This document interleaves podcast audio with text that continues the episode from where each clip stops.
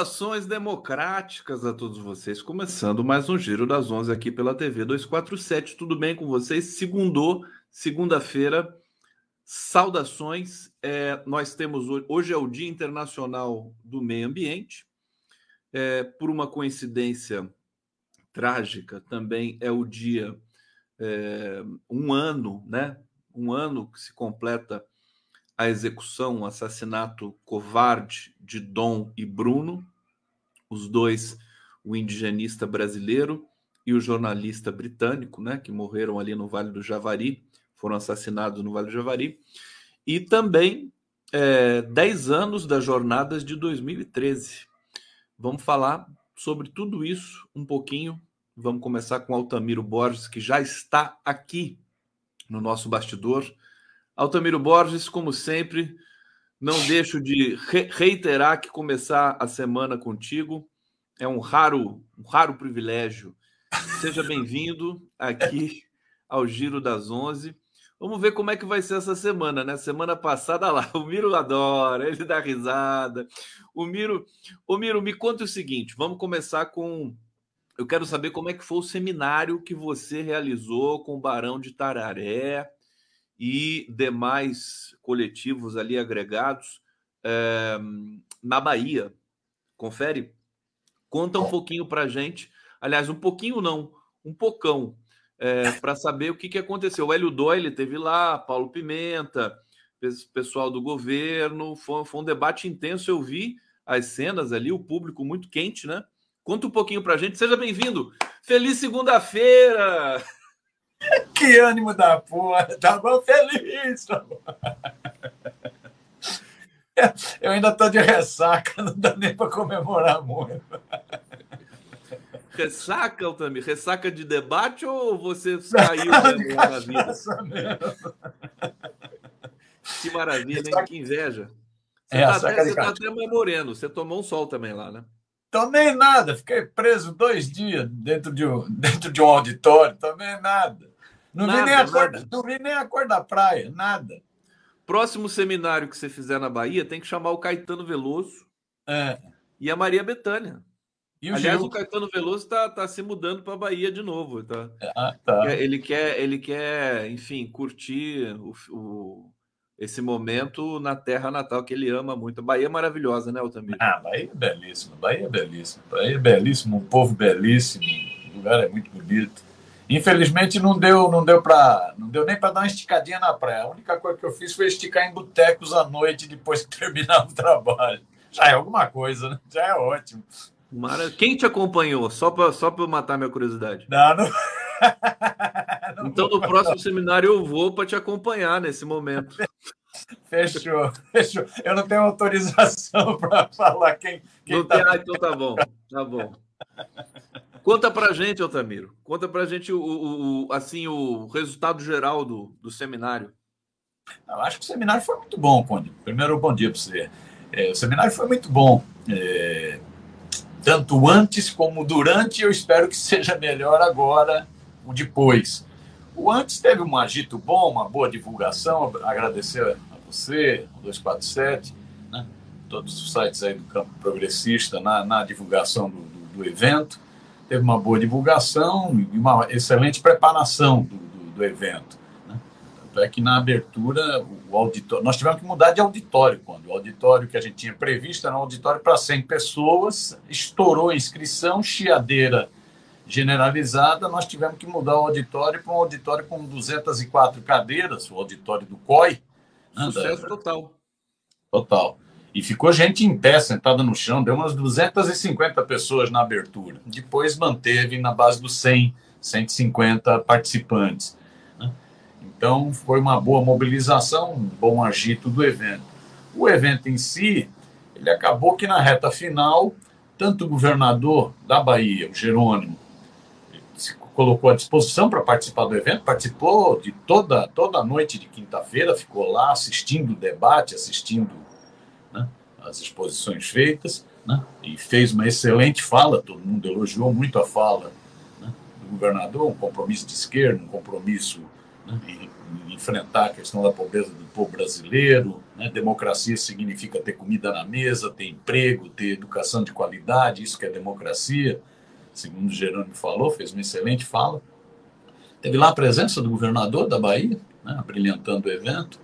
Teve lá a presença do ministro, da ministro-chefe da, da, da, Secretaria de Comunicação Social da Presidência da República, Paulo Pimenta, que se deslocou para lá né, para participar do evento. Né, também fez uma, participou da solenidade de abertura, da assinatura de um, de um, de um, de um compromisso da SECOM com o governo da Bahia e com a empresa que é um instituto de radiodifusão da Bahia que administra a TV educativa e a rádio educadora. Foi ao ar pela, pela TV educativa também, né? Foi, foi. Né? Assinou um termo de compromisso que estende né, a TV, TV educativa, a TVE, para mais de 100 municípios digitalizado, negócio excelente, né? amplia o alcance da TVE e da rádio educadora. Né? Então, Paulo Pimenta foi, participou deixa, dessa. Eu só, deixa eu só destacar aqui. Olha quanta gente no evento do Barão. Olha que maravilha. Impressionante, foi impressionante a abertura. Que abertura, foi, né? Foi impressionante. Né? É, então, ele, além de participar dessa, desse ato solene de brindar o Barão de Itaraira com a assinatura desse acordo de extensão né, é, do acesso, né, da digitalização da TVE, ele fez questão de participar do debate. Então, um debate que estava a mesa, a primeira mesa montada, que era desafios da comunicação na atualidade, né? a luta de ideias na atualidade, né? que era com, com, com Leandro Fortes, com a Sinara Menezes e com Lalo, o Paulo Pimenta foi para a mesa para participar do debate, ficou o debate o tempo inteiro, expôs, levou, mostrou o que, que o governo está fazendo, muito interessante. Então foi a abertura foi excelente, vários vários secretários, vários prefeitos, né? É, é, vários parlamentares, então estava lá a Lídice da Mata, que é uma pessoa importantíssima nessa da, da, CPI das fake news, uma deputada, deputada do PSB da Bahia, estava lá Olívia Santana, deputada estadual do PCdoB da Bahia, vários deputados do PT, estava lá, estavam lá figuras de proa da luta pela democratização da comunicação, como o jornalista Emiliano José, né?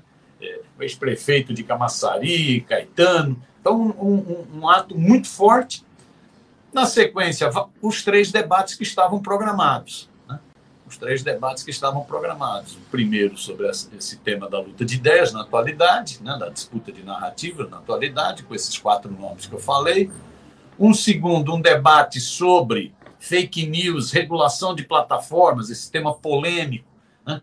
que teve a presença do relator da, do PL 2630, né? do PL das plataformas digitais, Orlando Silva teve a presença do secretário de Assuntos Digitais do Ministério, da Secretaria de Comunicação da Presidência, João Brandt, e teve a presença da professora da UFBA, especialista no tema desinformação, a Nina Santos. Né? Foi uma belíssima mesa, tema polêmico, né? muita profundidade na discussão.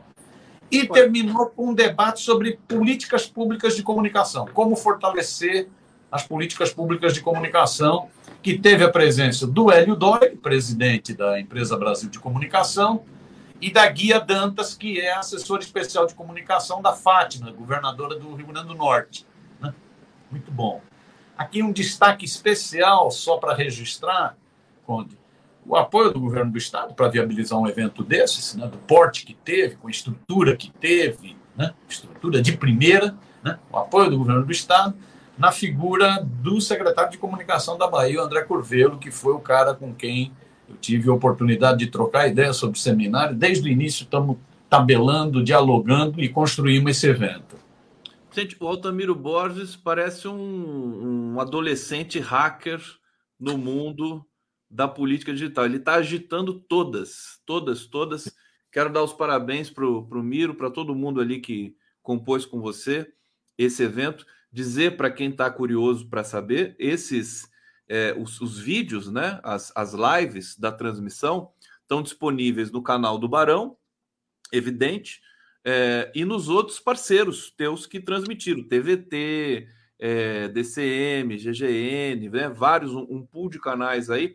O Altamiro, agora só para amarrar, assim, saiu alguma coisa nova, inclusive para o próprio governo é, pensar, né? Pimenta estava lá no que diz respeito à comunicação. Assim, eu queria que você destacasse um, um tema que foi ali, que, uma ideia que possa ter aparecido ali. Então, esse é o depois, né? Que nem eu disse, tinha. Para é, é avaliar o, eventos como esse, você tem que ver o antes, o agito, a preparação, o durante, se correu tudo bem, e o depois. Eu acho que tem a reflexão permite você ver prioridades. Então, a questão uma prioridade, né? É ver mecanismos de fortalecer a diversidade na comunicação, a pluralidade na comunicação, novas visões, tal. Teve lá uma coisa muito interessante, que é uma experiência do governo da Bahia, que até te sugiro a você, Conde, dar uma pensada, né? que é uma turma que está fazendo é um projeto chamado Comunicadores Jovens, né? que são cursos, né? teve uma experiência piloto agora? Curso que é molecadinha de periferia, de, né? em situação de muita dificuldade, molecadinha né? que faz curso de fotografia, de vídeo, de como usar a voz, é, é, que faz curso de cidadania, que são comunicadores jovens. Teve uma menina que fez, ela que abriu o evento, inclusive, uma jovem, né, é, que disse que foi salva por esse curso, na né, situação de muita dificuldade da família, né, é, e que ela falou sobre o, que é ser um comunicador jovem né, é, na, na, na, no, em bairros periféricos, em, em, cidades esquecidas, o que é ser um comunicador jovem. É uma baita experiência, baita experiência. O, o evento permitiu, por exemplo, que essa experiência ganhe mais holofote, que se divulgue mais. Né? É, é, então, permite ver mecanismos de fortalecimento de comunicação pública, de comunicação independente, de comunicação preta, periférica, né? foi muito interessante nesse sentido. A participação dessa molecadinha, tinha lá uns 40 jovens desse projeto, maior barato, maior barato. Deram um show no evento. Deram um show. Depois, se você quiser, eu te passo o contato deles.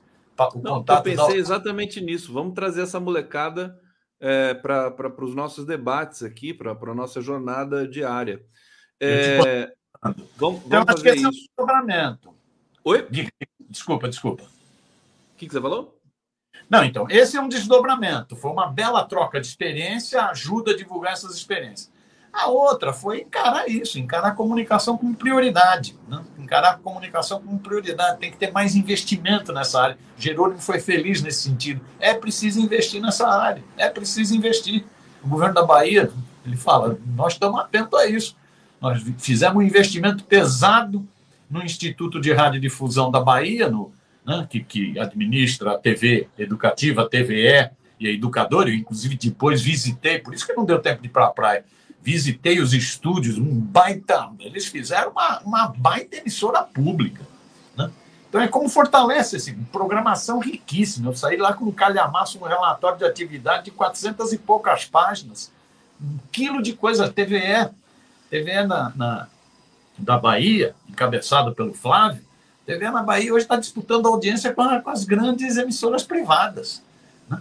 Na, difu, na, divulga, na difusão, na, na divulgação, na, no acompanhamento do campeonato de futebol da Bahia, a TVE já supera a Globo na Bahia. Oh, que barato que é isso. Então, Fantástico, então, essa, essa experiência do Barão, o Barão cada vez mais forte, cada vez melhor, e a gente se orgulha também desse coletivo tão importante para debater os temas da comunicação. Acho que a gente precisa falar em política de comunicação, né? É é, juntar essas duas palavrinhas, né? Tem que ter uma política de comunicação no Brasil e um debate permanente. A gente sempre reivindica aqui também que se tenha esse seminário que você fez, que seja feito também no âmbito do governo, né, Altamiro? Que o governo produza esses seminários é, nesse pique, né? Nessa, nessa agitação que foi esse do Barão, é, durante o ano todo, quer dizer, sei lá, um por mês, um por cada bimestre, né? É, circulando o Brasil e tudo mais. Como o Paulo Pimenta pa participou lá, quem sabe ele não leva essa ideia para fazer isso, e pelo que eu vi, ele gostou muito. Altamiro Borges, olha, a, o fim de semana, o pessoal já está aqui no bate-papo em Polvorosa, porque é, na sexta-feira, inclusive, eu estava ao vivo quando, quando essa informação eclodiu, inclusive aqui na, no 247, numa entrevista que o Joaquim de Carvalho e o Leonardo Atush fizeram com o Tony Garcia. Parece nome de cantor de música romântica, mas não. Ele é um empresário delator que é, entregou os pormenores ou os por maiores da Lava Jato, Miro. É, é, e assim, coisa feia de máfia de quinta categoria, né? incluindo aí festas é, é, é também comprometedoras, com chantagem envolvida. Eu quero saber o seguinte, Altamiro, o, o, que, que você viu desse, desse debate, dessa questão do Tony Garcia, e, e qual que é a sua, a sua perspectiva? Quer dizer, que leitura que você faz? Porque agora, até o, o Luiz Nassif tem comentado isso conosco, é, os delatores que foram chantageados e torturados durante a Lava Jato, eles perderam o medo de é, falar, né? Então eles estão falando agora. O Tony é um, o, o Nassif entrevistou outro lá que é o Meira e vão pulular, né? É, terrível, né? Pior do que a gente imaginava, né? É, não. Eu, eu como estava totalmente enfiado nesse negócio lá do seminário na Bahia, junto com toda a equipe do Barão, acompanhei muito por cima, né? Fui vendo os destaques no, no 247, a entrevista do Joaquim, com... realmente parece nome de, de, de, cantor, né? Parece nome de mafioso, Tony Garcia. Lembra aqueles filmes dos Estados Unidos. É... Mas então acompanhei, não, não, não, consegui pegar no detalhe. Agora eu acho que é isso, Conde. Vai mostrando isso, o que foi essa Operação Lava Jato. Essa Lava Jato foi uma operação criminosa. Né? É o que o Eugênio Aragão diz, é uma máfia. Né? É uma máfia. Né? O que o Tony Garcia faz é expor a máfia, expor as sujeiras da máfia. São os mesmos métodos da máfia. Foi uma operação criminosa encabeçada por esse marreco de Maringá, com grandes projetos econômicos, como diz o Gilmar Mendes, ele gosta muito de dinheiro, né? e grandes projetos políticos, com grandes interesses envolvidos. Ainda mais vai tentar mais coisa, tem que ver qual é a relação né, do Moro, já tem muitos dados sobre isso, mas aprofundar mais qual é a relação do Moro com o Departamento de Justiça dos Estados Unidos né? No que o Moro contribuiu para destruir a economia nacional, para atacar a Petrobras, para destruir né, empresas importantíssimas de engenharia, de construção. Né? O que, que o Moro contribuiu para isso? Então, encabeçado por esse juiz, com muito interesse financeiro e muitos projetos políticos e muitos interesses, muitos vínculos, né? com os procuradores sem escrúpulos, com o TRF do Rio Grande, TRF4 sem escrúpulos. Né? Então, é, essa, essa, esse depoimento sobre esquema de, de, vigilância, sobre gravação de pessoas de forma ilegal, de chantagem de pessoas, de uso de esquemas, toda essa história da tal da. Como que é? Baile da cueca? Festa da cueca. Festa, Festa da, da, cueca, cueca né? envolvendo. Ele tem que provar. Tony é, não, agora, só, só, fazer um detalhe aqui, porque assim, é, é, o, o, Tony falou, ele inclusive já foi convocado, acho que para CPI, para uma CPI lá é, em Brasília. Agora, a polícia tem que investigar e, e conferir se, se tudo aconteceu de fato, né? Pois é, não. No caso, por exemplo, dessa festa da cueca, tem os registros do hotel, tem que ir nos registros do hotel. Quem foram os, quem foram os juízes do TRF4 que ele disse que estiveram nessa festa da cueca? Qual foi a chantagem que foi feita com essa, com essa turma? Tem que, ele tem que apresentar provas. Né? É, né, nessa coisa, um crime de máfia, o, dela, o delator ele, tá, ele era ele prestava serviços para o Moro. Ele, ele, era um palma, ele era um funcionário do Moro para serviço sujo, não é isso? Para gravar, para forjar provas tal. Ele era isso, segundo ele mesmo diz. Né? Então, ele tem agora que apresentar provas, ele tem que mostrar as provas sobre isso. Parece que o Rogério Corrêa já, já conseguiu um requerimento para a convocação dele, do Tony Garcia, né, para um, um depoimento na Câmara dos Deputados. Né, né? É, é, Rogério Correia, deputado do PT do, de Minas Gerais. Né? É, ele tem que mostrar o que, que, que o Moro montou de fato, com ele, com outros, com empresários, com procuradores, porque o Moro era o chefão. Eu acho que essa, que essa nova.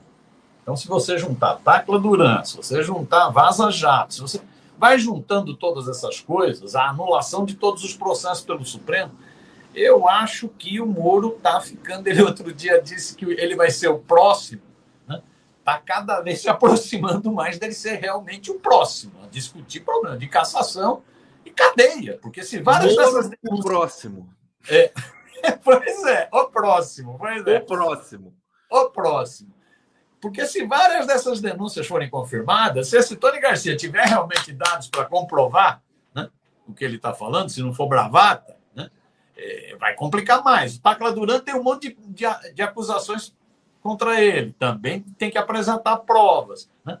Então o cerco vai se fechando. O pau mandado dele, o jagunço dele, o filhote dele, que era o Deltan Dallagnol, já dançou, achava que era um líder messiânico no Brasil está reunindo uma merreca de pessoas para protestar contra a cassação da candidatura dele.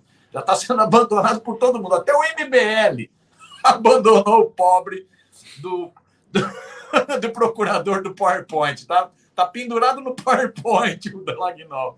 O Moro, que é o chefe, é o próximo. Eu acho que aí o Eugênio Aragão acertou, acertou em cheio. O ex-ministro da Justiça falou: pode ser que a, a, cassação e a prisão se deem antes do que estavam pensando. Tá aí, o, o, o, deixa, deixa eu só, porque assim, o pessoal tá falando aqui no bate-papo, é, é, eu vou, vou fazer uma, uma pausa aqui nesse nosso tema, tá falando, você viu a foto que o Stuckert compartilhou da Lua né? Aí eu falei assim, o cara errou, né? É do Lula, né? Do Lula. Não, é da Lua mesmo. É? E eu vou, eu vou aqui partilhar com vocês o, o Estuquinha. Olha só a foto que ah, o tirou. Quer dizer, o cara trabalha a semana inteira, né? O, o, 24 horas por dia, e no fim de semana ainda vai lá na, na, na Alvorada é, para tirar. Isso aqui é Alvorada, né? Para tirar foto. Não é Alvorada é. isso aqui? Eu acho que é, é, é. é. Para tirar foto da Lua. Deixa eu aumentar isso aqui, porque o Stucker. Stucker é um fotógrafo de futuro, né? O... Ele é um fotógrafo de presente, de futuro. Ele tem isso talento, é né? ontem, né? Olha só que coisa impressionante. Parabéns. Depois de fotografar o Lula a semana inteira, no final de semana ele fotografa a Lua. Olha, uma é. das fotos mais bonitas dos últimos tempos. É, Stuquinha mandando bem, saudade dele. Parabéns, Stuquinha. Tá maravilhoso. Vou mostrar várias vezes aqui durante o nosso papo essa foto aqui. Altamiro, agora você já imaginou se a gente fica, se se confirma essa história da festa da cueca? O pessoal já está falando aqui da máfia da cueca. Olha lá, a Antônia Lúcia, né? Máfia da cueca. Se se confirma essa história de que o, o TRF4 que sempre votou junto com a Lava Jato naquele votou chantageado por causa de fotos pelo Moro.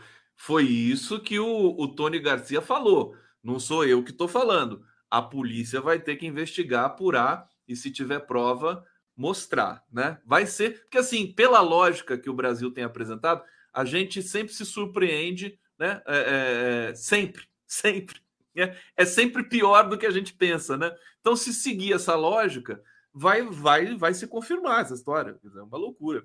Deixa eu pegar comentários aqui do nosso público. O Hussein Brasil está aqui. Bom dia, boa semana a todos. Dedo no like. É, vocês viram a foto da lua que o Stuka compartilhou? Tá, mostramos aqui, meu querido Hussein. E PF revelando o bolsolão, kit robótica, tratores, ônibus escolares, extração de dentes, radiografias etc. É só o começo do fim merecido da quadrilha. É, vamos falar um pouco sobre isso. O kit robótica que envolve, envolve indiretamente o presidente da Câmara, né? Que tem a ver com o reduto dele ali e tudo mais. É, o Arthur Lira, ele tá. Aliás, ele conversou com o Lula agora de manhã. É, o Lula chamou ele para tomar um café lá no, no Alvorada. É, a gente não sabe ainda o que, que, eles conversaram, como é que foi, mas com o Lula é sempre a coisa na, na maciota, né, o, o, Altamiro? Deve ter assim, ah, tá tudo bem, fica tranquilo, mas a coisa não tá boa pro, pro Arthur Lira, não, hein? O que, que você pode dizer pra gente sobre isso? Não, ele estava achando que ele estava com a bola toda, que ele tinha todo o poder do mundo, mas não tem. Ele estava achando que era um primeiro-ministro, né? que era, não era nem sempre presidencialismo, era, era um parlamentarismo ele como primeiro-ministro. Né? mas não está com essa bola toda. Agora, não, não significa que não tenha bola, ele, ele, ele é poderoso. O cara foi eleito, veja a votação que ele teve na Câmara, não teve nem condição de apresentar candidaturas alternativas, né? foi eleito presidente da Câmara. O presidente Lula tem que conversar com ele. Ele é presidente da Câmara, o que, que vai fazer? Pode gostar, pode não gostar, mas daí não é questão de gosto. É, o cara é o presidente da Câmara Federal. Né? Agora, eu acho que na, na, nesse período esse nicho de governo, ele foi, foi diminuindo um pouco o poder. Ele tenta blefar, ele tenta chantagear, mas diminui o poder. Ele tinha muito poder com orçamento secreto, aí ele mandava e desmandava. Né? Tinha muito poder, porque as emendas do relator ele coordenava tudo. Né? Isso, isso murchou. Né? É, ele, ele também se achava com muito poder, mesmo nessa discussão de ministérios. Ele queria indicar ministros. Ele, ele dizia: não, não pode ter. A, a, a, ninguém da família do Renan no ministério. É quem é ele? Ele não é presidente, não foi ele eleito presidente. Né? Mas que né, queria se meter nisso, queria se meter na.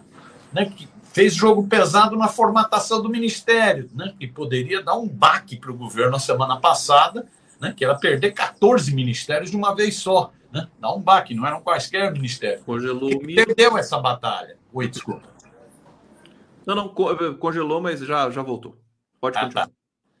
Então ele perdeu essa batalha. Ele, ele chantageou, né? chantageou, mas o Lula conseguiu dar nó ali e a MP dos ministérios foi aprovada, que foi um, né, um ufa, né? Porque de quarta para quinta-feira corria o risco de mexer com toda a formatação. Né? O Paulo Pimenta, por exemplo, que foi quinta-feira lá para o seminário na Bahia, podia ir como não ministro, ou podia nem ir, né? porque já tinha né, acabava o ministério, acabava a SECOM com, com status de ministério. Né?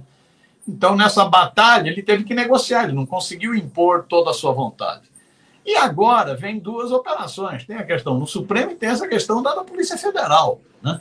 É, o, o, caso precisa ser analisado, mas está tá evidente, né? tem as imagens de, da dinheirama na mão desse assessor dele, né?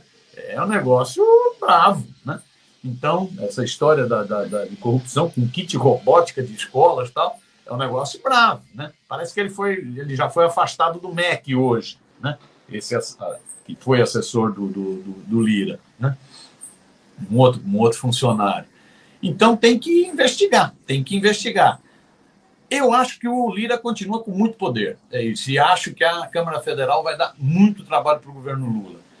E acho que o governo, que o presidente Lula tá, vai agindo diretamente para ver como vai contornando. Ele sabe que também não pode ir para o enfrentamento direto. Né? Sabe que não pode ir para o enfrentamento direto. Tem, a própria experiência do Eduardo Cunha, né? o enfrentamento direto. Né?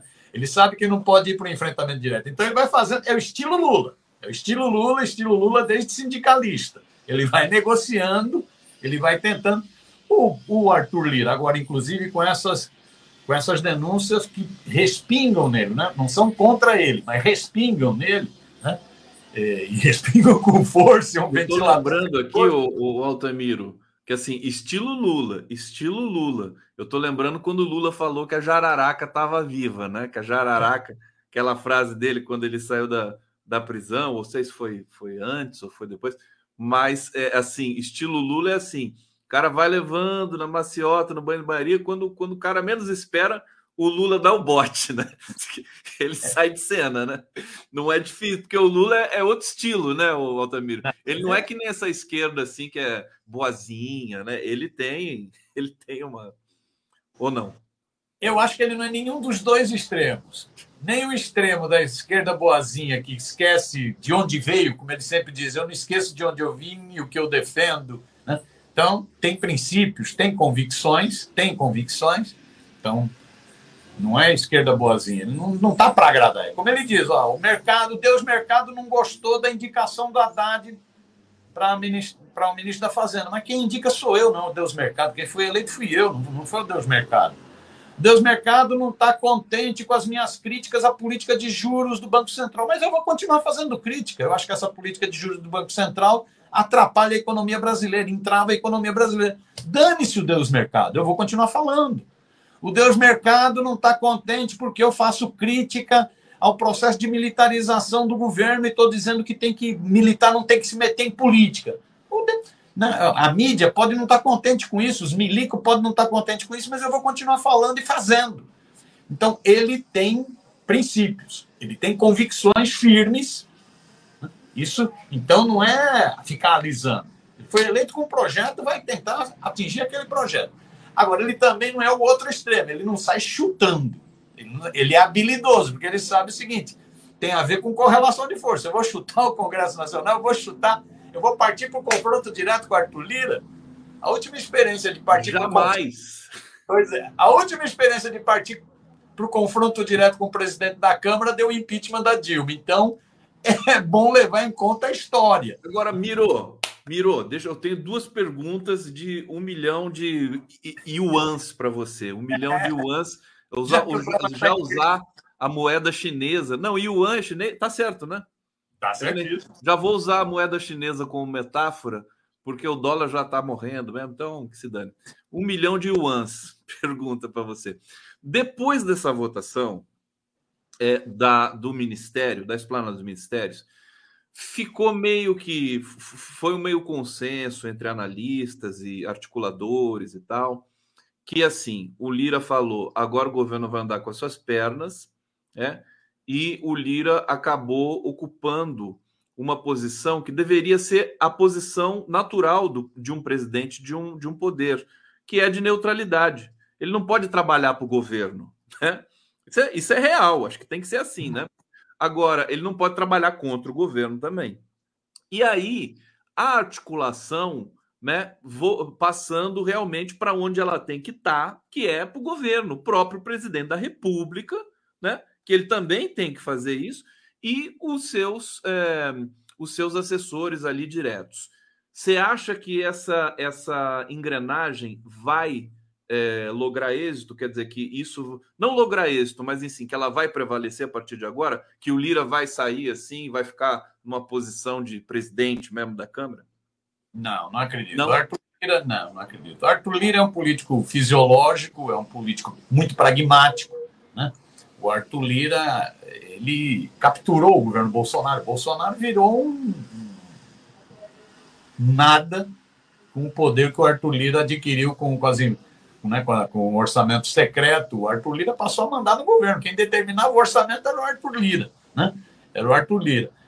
É, então, foi muito útil para ele, foi muito útil para eleger a bancada do Centrão, para eleger a bancada do centro-direita e da direita. Né? Então, agora ele tenta, ele tenta, ele como político pragmático, ele tenta se acertar com o governo. Agora, ele é um conservador, ele é uma pessoa de direita, de direita, historicamente uma pessoa de direita. Né? É, então, não acredito que ele vá se pacificar. O governo tem que mostrar força. O governo tem que mostrar força. O governo mostrou força. O governo não cedeu. Né?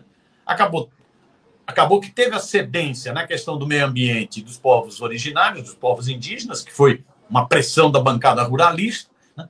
Mas o governo não cedeu no essencial na, na, na questão da esplanada dos ministérios, na, na, na reform, reformatação dos ministérios. O governo não cedeu no essencial. O Lira perdeu nessa batalha. Perdeu. Era um ponto de maior chantagem para ele. Agora vem esses processos contra ele, né, que res, respingam nele. Vamos ver o que, que é de fato que o atinge. Né? Eu acho que isso enfraquece o Lira, mas isso não tira poder do Lira. O Lira tem muita força, a Câmara Federal tem muita força. É bom a gente sempre ter isso em conta, né, Conde? Ó, a, a, a Frente Parlamentar da Agropecuária, FPA, tem 251 deputados federais. Não é qualquer coisa. Se você juntar isso com bancada da bala, com bancada da, bancada da Bíblia, com bancada fascista, né, dos fascistas propriamente dito, da extrema-direita hidrófoba, né, o Congresso é um terreno minado para esse governo. Vai ter que ter muita firmeza, mas muita habilidade. Vamos ver o que vai sair desse papo do Lula com Lira. Você pode ter, inclusive, porque até agora, os partidos de centro-direita que foram para o governo ainda não prestaram serviço. Você pode ter mudanças nas indicações de União Brasil. Pode, é, você pode ter... Esses ministérios estão a perigo, né? Pois é, você pode ter a ida de republicanos para o governo, você pode ter, porque isso é tudo negociação para poder garantir governabilidade no Congresso, já que as coisas passam pelo Congresso. Né? Mas olha, a impressão que eu tive depois dessa votação da, dos ministérios aí, que causou toda essa polêmica, foi aos 45 do segundo tempo, o Lula chiou, o, o Lira chiou para tudo que é lado também, o Lula, o Lula chiou menos, o Lula chiou internamente, né? O Lira uhum. chiou publicamente. Agora, é, eu acho que o governo demonstrou força e que está com domínio dessa situação, sobretudo pelo Lula, né? O Lula é o cara, é um engenheiro, é o arquiteto, né? E é o cara que sabe, pelo menos a impressão que me passou, assim, é. essa coisa da instabilidade política. Inclusive, ontem a Folha, a gloriosa, redentora, Folha de São Paulo, né, meu querido Otamiro, ela fez um editorial de capa dizendo que o, o caminho econômico, você deve ter visto, né, do, do, do governo Lula está errado e tudo mais, mas o Lula reinstalou a estabilidade política, que é o, o, o bem mais precioso que a própria mídia convencional, acho que não vai querer abrir mão nesse momento, porque também ficou traumatizada com tudo que aconteceu. O que, que você acha disso? eu acho que tem esse aspecto. Tem, nós estamos passando, nós estamos respirando. Né? O Brasil está vivendo um processo de ressurreição depois de fascismo, né? de um presidente fascistoide, né? um presidente do ódio, da violência, da ruptura, da instabilidade total, da turbulência total o cara comprava briga até com os parceiros comerciais, com China, comprava briga com todo mundo. Né? O cara era um irresponsável. Né? Ele, era, ele era isso, ele era um fascista. Era um fascista mesmo. Né? E, e, e que atingiu até setores da mídia, inclusive a Folha. Jornalistas importantes da Folha perseguidos por, esse fascista. Juliana Delpiva, né? Patrícia, jornalistas importantes perseguidos por esse fascista. Né? E, e, então, desse sentido de estabilidade democrática, né, isso esses próprios veículos percebem. Esses veículos que ajudaram a criar o clima de ruptura democrática no Brasil. A Folha ajudou a criar o clima de ruptura democrática. A Globo ajudou. Né? A negação da política que esses, que esses grupos de mídia promoveram né, é, é, ajudou a chocar o ovo da serpente fascista. Né? Mas depois o monstro se virou contra os criadores. Né? os que ajudaram a criar. Né? É, então, essa estabilidade política interessa. Agora, você vê, a Folha não perde o referencial de classe dela. Ela vai e bate duro na economia. Ela vai tentar enquadrar o governo na economia. Né? Vai tentar enquadrar o governo na economia no seu, no seu, no seu, no seu receituário econômico ultra neoliberal. Vai tentar. Isso tem peso no Congresso Nacional. Tem peso no Congresso Nacional. Então, a impressão que eu tenho foi vitória, né? conseguiu aprovar nos 45 minutos do segundo tempo, né? já na prorrogação. Deixou todo mundo com o coração na mão. É, para não dizer outra coisa, deixou todo mundo apertado. Né? É, é, é, ficou todo mundo. É, tá bom, é, era um risco. E o Arthur Lira chantageando, e o Arthur Lira ameaçando, fazendo ameaça. A entrevista dele foi de ameaça. Né? Conseguiu Vitória importante, porque isso dá um respirador para o governo. Já tinha dado um respirador para o governo na questão do arcabouço fiscal. O fato de ter aprovado, o governo respirou, excedeu muito. Tem várias medidas de austeridade nesse arcabouço fiscal. Esse arcabouço é melhor do que o teto, mas não é, não é uma Brastemp. Né? É, é. Ali já tinha dado uma respirada, porque era a economia podendo se destravar agora dá uma respirada no funcionamento do governo. Então, vitória é importante. Agora, eu acho que o jogo no Congresso não está definido. Vide o que foi o marco temporal. Né? Vide o que foi o marco temporal. O jogo no Congresso é muito é, pesado. O marco temporal foi a, a, a estocadinha né, de veneno do Congresso no governo. Mas eles sabem que isso vai ser derrubado pelo STF, né? Eles estão sabendo disso também. Olha, o, o, o Altamiro, é, parece que o Altamiro não concorda muito com isso, não, viu? Bom, também, né? Tudo pode acontecer, inclusive nada, né, Altamiro? Aquela velha, velha história.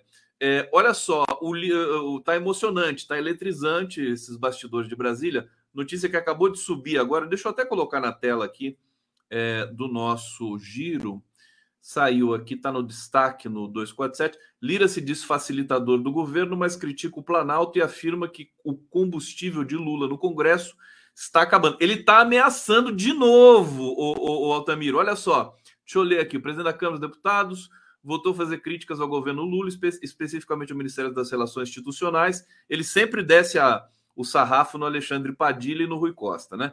Ele cobrou que o Planalto organize sua base e disse que até agora os parlamentares independentes e até de oposição têm votado republican, republicanamente a favor de matérias do governo, mas falou que o combustível está acabando. Ele está ameaçando. E agora, Altamiro Borges?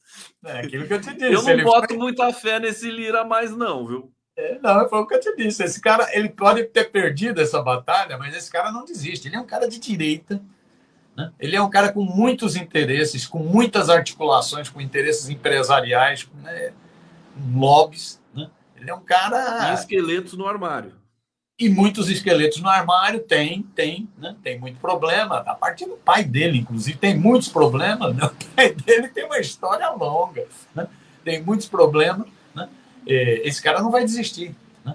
Então, é, é, isso que o Lula vai ter. É, é esse, essa é é a engenharia dificílima, porque sabe que está enfrentando um inimigo na presidência do Congresso, mas sabe que não pode ir para o enfrentamento direto. Eu acho que nós estamos com um problema, Conde, para né, nesse que eu acho que é um problema mais de fundo, é que as mudanças no Brasil não vão poder depender só do Congresso Nacional. Se ficar só na dependência da esperteza do Lula, da sagacidade do Lula, da habilidade do Lula, que são 10, nota 10, nós vamos ter muita dificuldade. Né? Ela é essencial, né? essa capacidade do Lula de colar caco, de juntar, de fazer esse condomíniozão, mas nós vamos ter dificuldade. Ou a gente tem, na minha opinião, mais pressão social unitária e organizada, mais pressão social. Ou a gente tem mais disputa de ideias na sociedade, mais embate de ideias na sociedade, para denunciar o que é esse marco temporal, para denunciar né, o que é a tentativa de esvaziamento do Ministério do Meio Ambiente, mas para denunciar a questão dos juros. Né? Ou a gente tem mais embate de ideias na sociedade, mais gente pronta para um embate de ideias, mais estímulo ao debate de ideias na sociedade, pelas redes digitais, pela mídia independente, por toda ou nós vamos ter muita dificuldade nesse governo, minha opinião. Otamiro, eu, eu não resisto aqui. O, o Haroldo Cerávulo está chegando aqui. Daqui a pouco eu vou botar ele na tela para ficarmos nós três um pouquinho aqui e, e, vou liberar você, porque eu sei que você tem é, fazer a sua. Você, trabalha, né? Eu também não estou brincando. Agora, sim, a história, né? O, o, o Lira foi no, na Alvorada hoje tomar café da manhã com o Lula. Chegou lá, o Lula chamou o Lira assim, falou: Lira, vem cá Aí chamou. O que foi, presidente? Vem, vem aqui comigo. Aí o Lula levou o, o, Lira até o fundo ali daquela primeira parte do Alvorada, né? Daquela sala que tem aqueles sofás e tal. E, e aí o Lula falou: O que, que foi? O que, que você está me trazendo aqui? Não, eu trouxe você aqui para o fundo, porque no fundo você é uma pessoa boa. no fundo, no fundo, você é uma pessoa boa. O Lula é assim, né? Não, tô brincando, isso é uma piada minha, né? Que eu tô aqui introduzindo nesse Mas o Lula devia fazer isso, né, com o Lira, né? Devia, vem aqui no fundo, precisa rir, precisa ter um pouco mais de, de graça nessa vida. Agora, olha, eu tô, eu tô vendo o Lula deixar o Arthur Lira desesperado. Porque assim, quando você quando você confronta um político da tua estatura, né? Beleza, você pode se dar bem, você é um chantagista, beleza, né? Agora, quando você confronta o Lula, olha, não é mole não, viu? Deixa eu botar aqui o, o Haroldo nessa roda. Ô, Haroldo! Fala, Haroldo! Cadê você? Deixa eu ligar o teu som aqui, cadê? Tem que eu liguei, liguei, liguei, liguei. Tudo tá certo, tá chegando né? aqui. Olha só, o tupete do Haroldo é maior que o tupete do, do Bom, mas... Tá bonito, hein? Cabelo você tem, hein, Haroldo? competição é desleal. Eu tenho muito cabelo. Nossa Senhora. Cabelo. O, o Haroldo, vocês dois são grandes amigos, né? Haroldo e Altamiro Borges. Quase uma dupla isso aqui. O, Haroldo, seja bem-vindo. Faz uma. Eu queria só uma saudação rápida tua, antes do Altamiro ainda é, comentar sobre essa relação Lula-Lira. Faz o L, Haroldo. no caso, são dois. Não, eu acho que a gente está vivendo um embate é, entre duas, dois tempos, né? A gente tem o, tempo do Bolsonaro que, de certa forma, busca permanecer vivo no Congresso, e a gente tem o tempo do Lula, que impõe uma nova situação de um executivo preocupado com governar. Né? Então, a, o avanço do governo Lula é o enfraquecimento do Lira. Né? Não, não há Eles como. Eles não estão juntos, né? É, estão em dois ritmos diferentes. Então, quanto mais o governo Lula der certo, menos a gente vai se preocupar com o Lira, né? Mas é um processo. Tá aí o Haroldo. Altamiro, para a sua despedida aqui, já agradecendo toda essa alegria que você traz aqui. É, no, na época do Bolsonaro, acho que você não estava tão feliz assim, né? feliz para lutar só, não tem Feliz para lutar. Haroldo, tudo bem, grande? Tudo certo, Altamiro. Prazer estar aqui com você, com o Conde e com essa audiência aqui. Excelente. É, é muito você bom. Me lembrou, me lembrou uma, uma citação do Gramsci. O velho ainda não morreu e o novo ainda não nasceu totalmente. Pois é, nós estamos nessa, nessa disputa. Vai ser uma bela briga. Quatro Vai ser uma bela briga. Vai ser eletrizante. É Altamiro, querido, obrigado. Abração, Sucesso, bom trabalho. Bom trabalho boa semana. Tamo junto. E qualquer coisa você sabe, né? A gente chama você aqui. Tá, depois eu vou te passar o contato da, da menina lá dos comunicadores jovens da Bahia. Tá certo. Beleza? Beleza. Bom trabalho Obrigado, Miro Borges. Valeu, Miro. Um abração. Super Miro. E agora Haroldo Cerávulo aqui. Nosso que é, Cerávulo Cereza. É, hoje de Topete. É, também, eu não sei, a, a, editora Alameda, você é editor-chefe? Qual que é o seu? É, sou editor-chefe, sócio. É. Sou... Ah, é o editor da Alameda, que, aliás, está tá, tá todo vapor, né, Haroldo? Eu sempre vejo muitos títulos da Alameda saindo. Vocês são, tá? Estão com tudo aí. Conta aí um pouquinho das novidades aí antes da gente entrar na, na resenha política da Alameda. Ah, Conde, é, algumas coisas bacanas que estão acontecendo. Assim, a gente lançou recentemente um livro maravilhoso de ficção do Bernardo Kucinski, né? Que se chama O Congresso dos Desaparecidos. Eu acho é, é um, é um grande trabalho. Assim, o, o Bernardo vem publicando um livro por ano, para meu desespero, né? Ele me pressiona para publicar mais ainda mas a gente tem conseguido manter o ritmo de um por ano. E o Bernardo tem, tem um livro de contos maravilhoso que chama Cicatriz, eu acho que você recebeu ele aqui quando ele veio.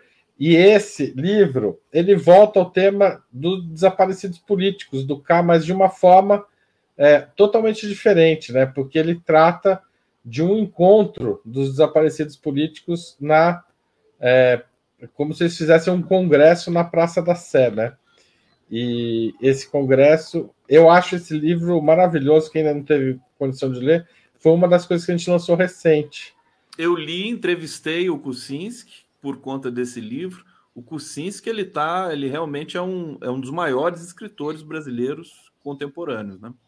Ele... Ah, eu, eu, não tenho, eu sou, eu sou um pouco suspeito que sou editor dele, claro. mas eu não tenho muita, muita dúvida disso, não. Acho que o Kucinski devia ser nosso candidato, o próximo candidato a ganhar o prêmio Camões, sabe?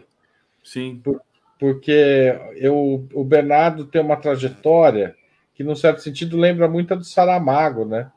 Foi um, um jornalista né, durante a ditadura salazarista, quando cai a ditadura, passa a escrever já numa fase avançada da vida. O Saramago com mais de 60 anos, o Bernardo com mais de 70, e faz literatura de altíssima qualidade, né? Assim, você lê o Bernardo, você está dialogando ali com Lídia Fagundes Teles, como contista, a, o próprio Machado de Assis tem um, tem um certa aproximação, mas aí de repente você lê você, alguns contos, você pensa no Kafka, é, a literatura latino-americana também. Enfim, o Bernardo é um grande escritor e esse congresso ele faz uma coisa muito bacana que ele recupera os desaparecidos, né?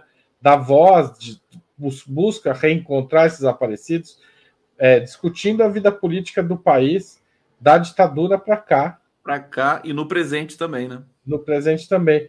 E, e no final, esse grupo se reencontra com figuras que tiveram os corpos vilipendiados, né? Não desaparecidos, mas destruídos, destroçados, não tiveram enterro digno na história do Brasil. Então, Zumbi, é, é, CP, que é uma liderança da, da Guerra das Missões, né, indígena, e Tiradentes. Então, o Bernardo, de uma certa forma, procura pensar essa, essa é, nesta obra de ficção essa cosmologia, é, cosmogonia do desaparecimento político, né? O que significa para uma nação isso?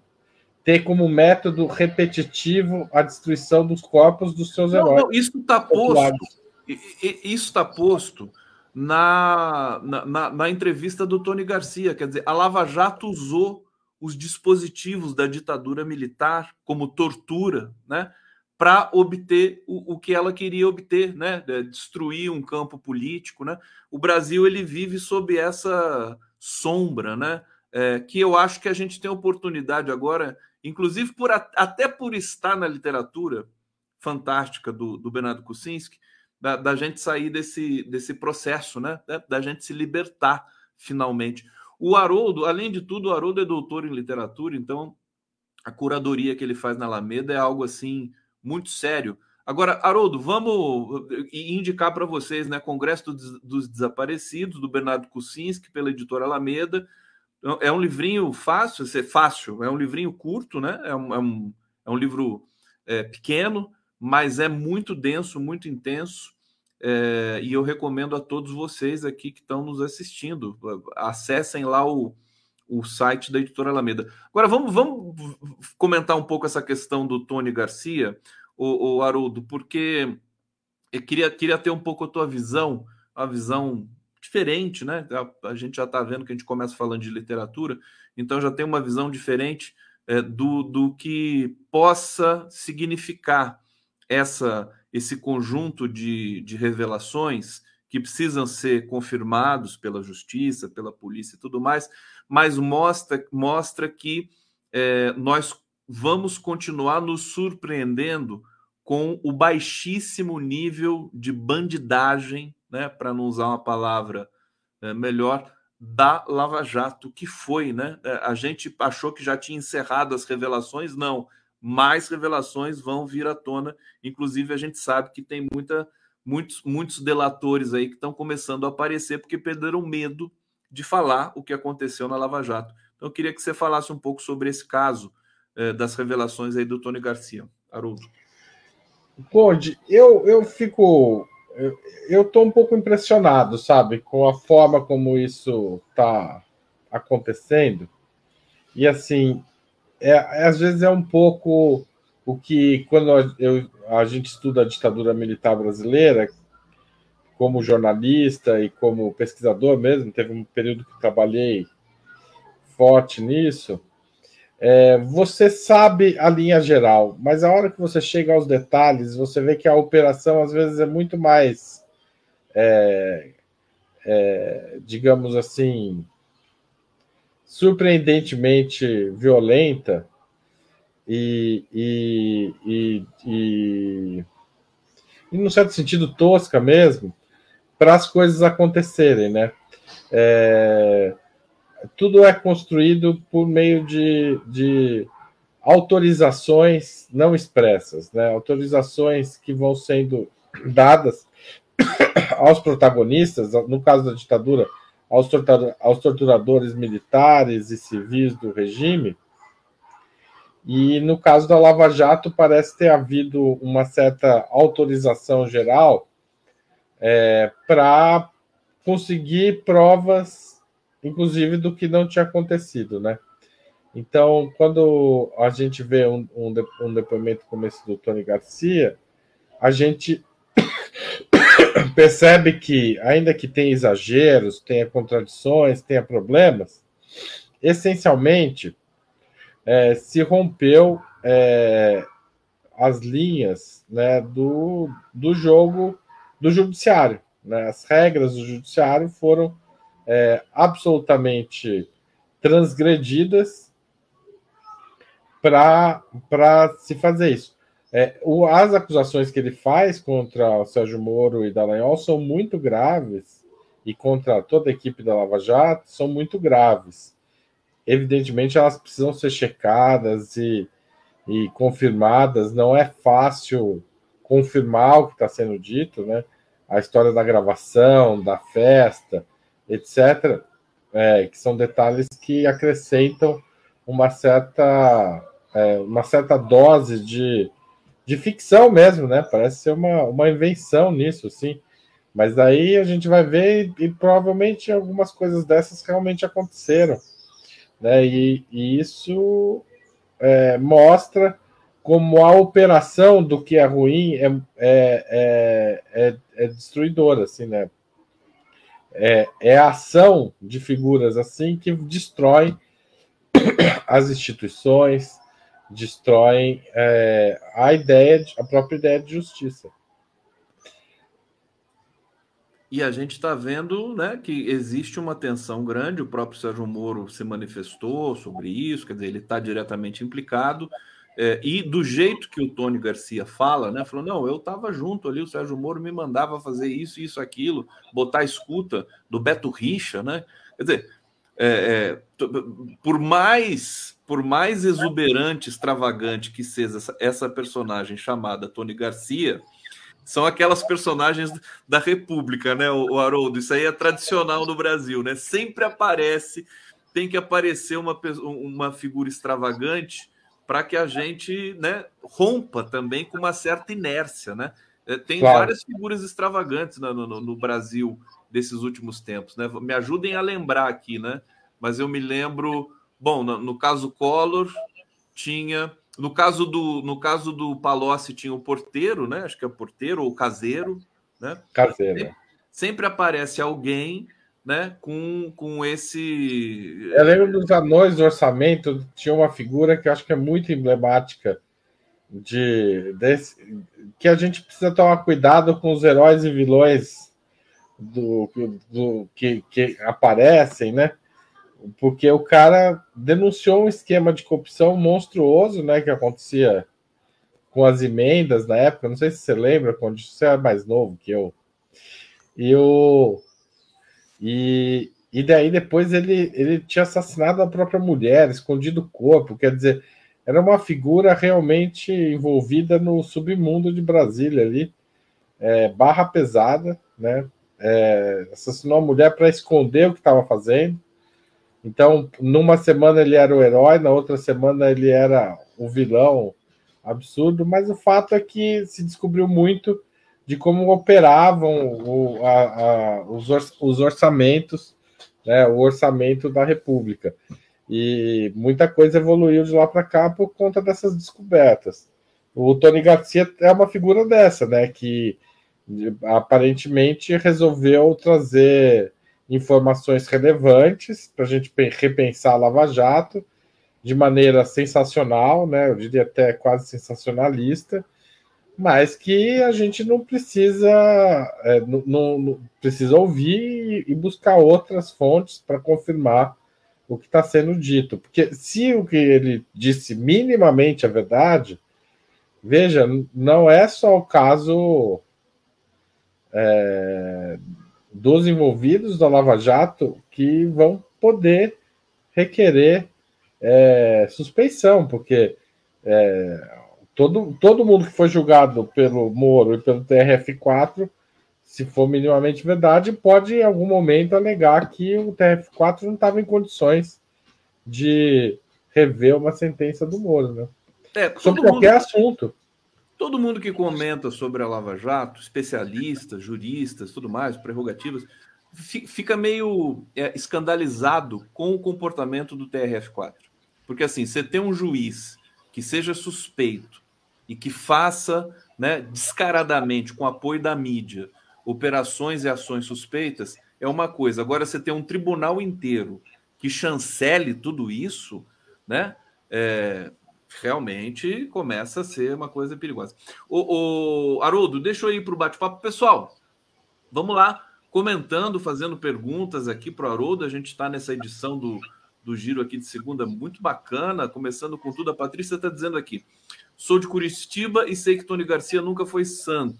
Sempre atuou como lobista, muito bem relacionado, sempre tirando vantagens nos negócios, mas é sabido que é um arquivo vivo, sabe muito. Quer dizer, justamente por isso por ele ser essa figura extravagante, é que a gente tem que atentar, porque ele está dizendo, ele não ia dizer isso é, simplesmente à toa, né? Até porque já foi condenado, enfim, já tem outras, pode ser acusado de testemunho falso e sofrer mais uma condenação. O Sem Brasil, Faquin e Fischer eram desembargadores na época, é, não me lembro. Acho que sim, viu? Acho que na, na, na, em 2006, lá atrás, quando remonta esses é, relatos aí do, do Tony Garcia? Creio que sim. Não lembro quando que o Faquin foi indicado para o STF. Hussein Brasil, governo usar inteligência nas rádios sertanejas. Aqui está dando uma dica de comunicação. Obrigado, Vera Nunes Figueiredo.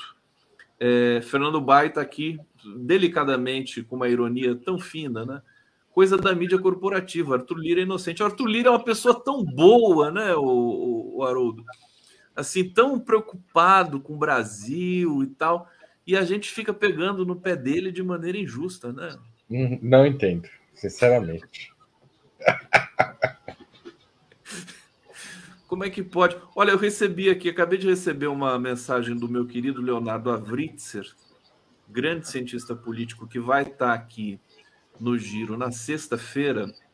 É, ele está uh, lançando aqui uma concorrente sua, o, Haroldo, Autêntica Editora, Ótima os autores. Eliara Santana, Fábio Kersh, Leonardo Avritzer, Marjorie Marona e Raquel Calai Bragato convidam para o lançamento do livro é, Eleições 2022 é a reconstrução da democracia do Brasil. Eu já li esse livro do avesso. Entrevistei quase todos os autores. É uma, é uma obra de referência e vai ser lançada aqui na Livraria da Travessa no dia 15 de é, junho, quinta-feira, quinta-feira que vem. Aqui, parabéns também para todos os envolvidos nessa publicação. Convido a todos. E na sexta a gente vai conversar com a Vritzer sobre isso. O livro está disponível também no site da Autêntica, viu? Esse livro é fantástico, porque assim, o trabalho de vários pesquisadores sobre eleições, sobre é, perfil do, do voto, é, comunicação, né? Tudo que aconteceu em 2022, que foi uma das eleições mais turbulentas da história brasileira.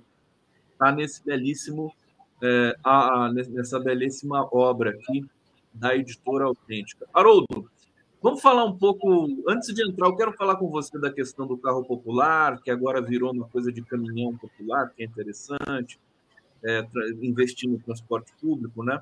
É, que deveria ser feito realmente, né? Uma questão ecológica, né? ainda mais no dia do Mundial do Meio Ambiente, que é hoje, 5 de junho.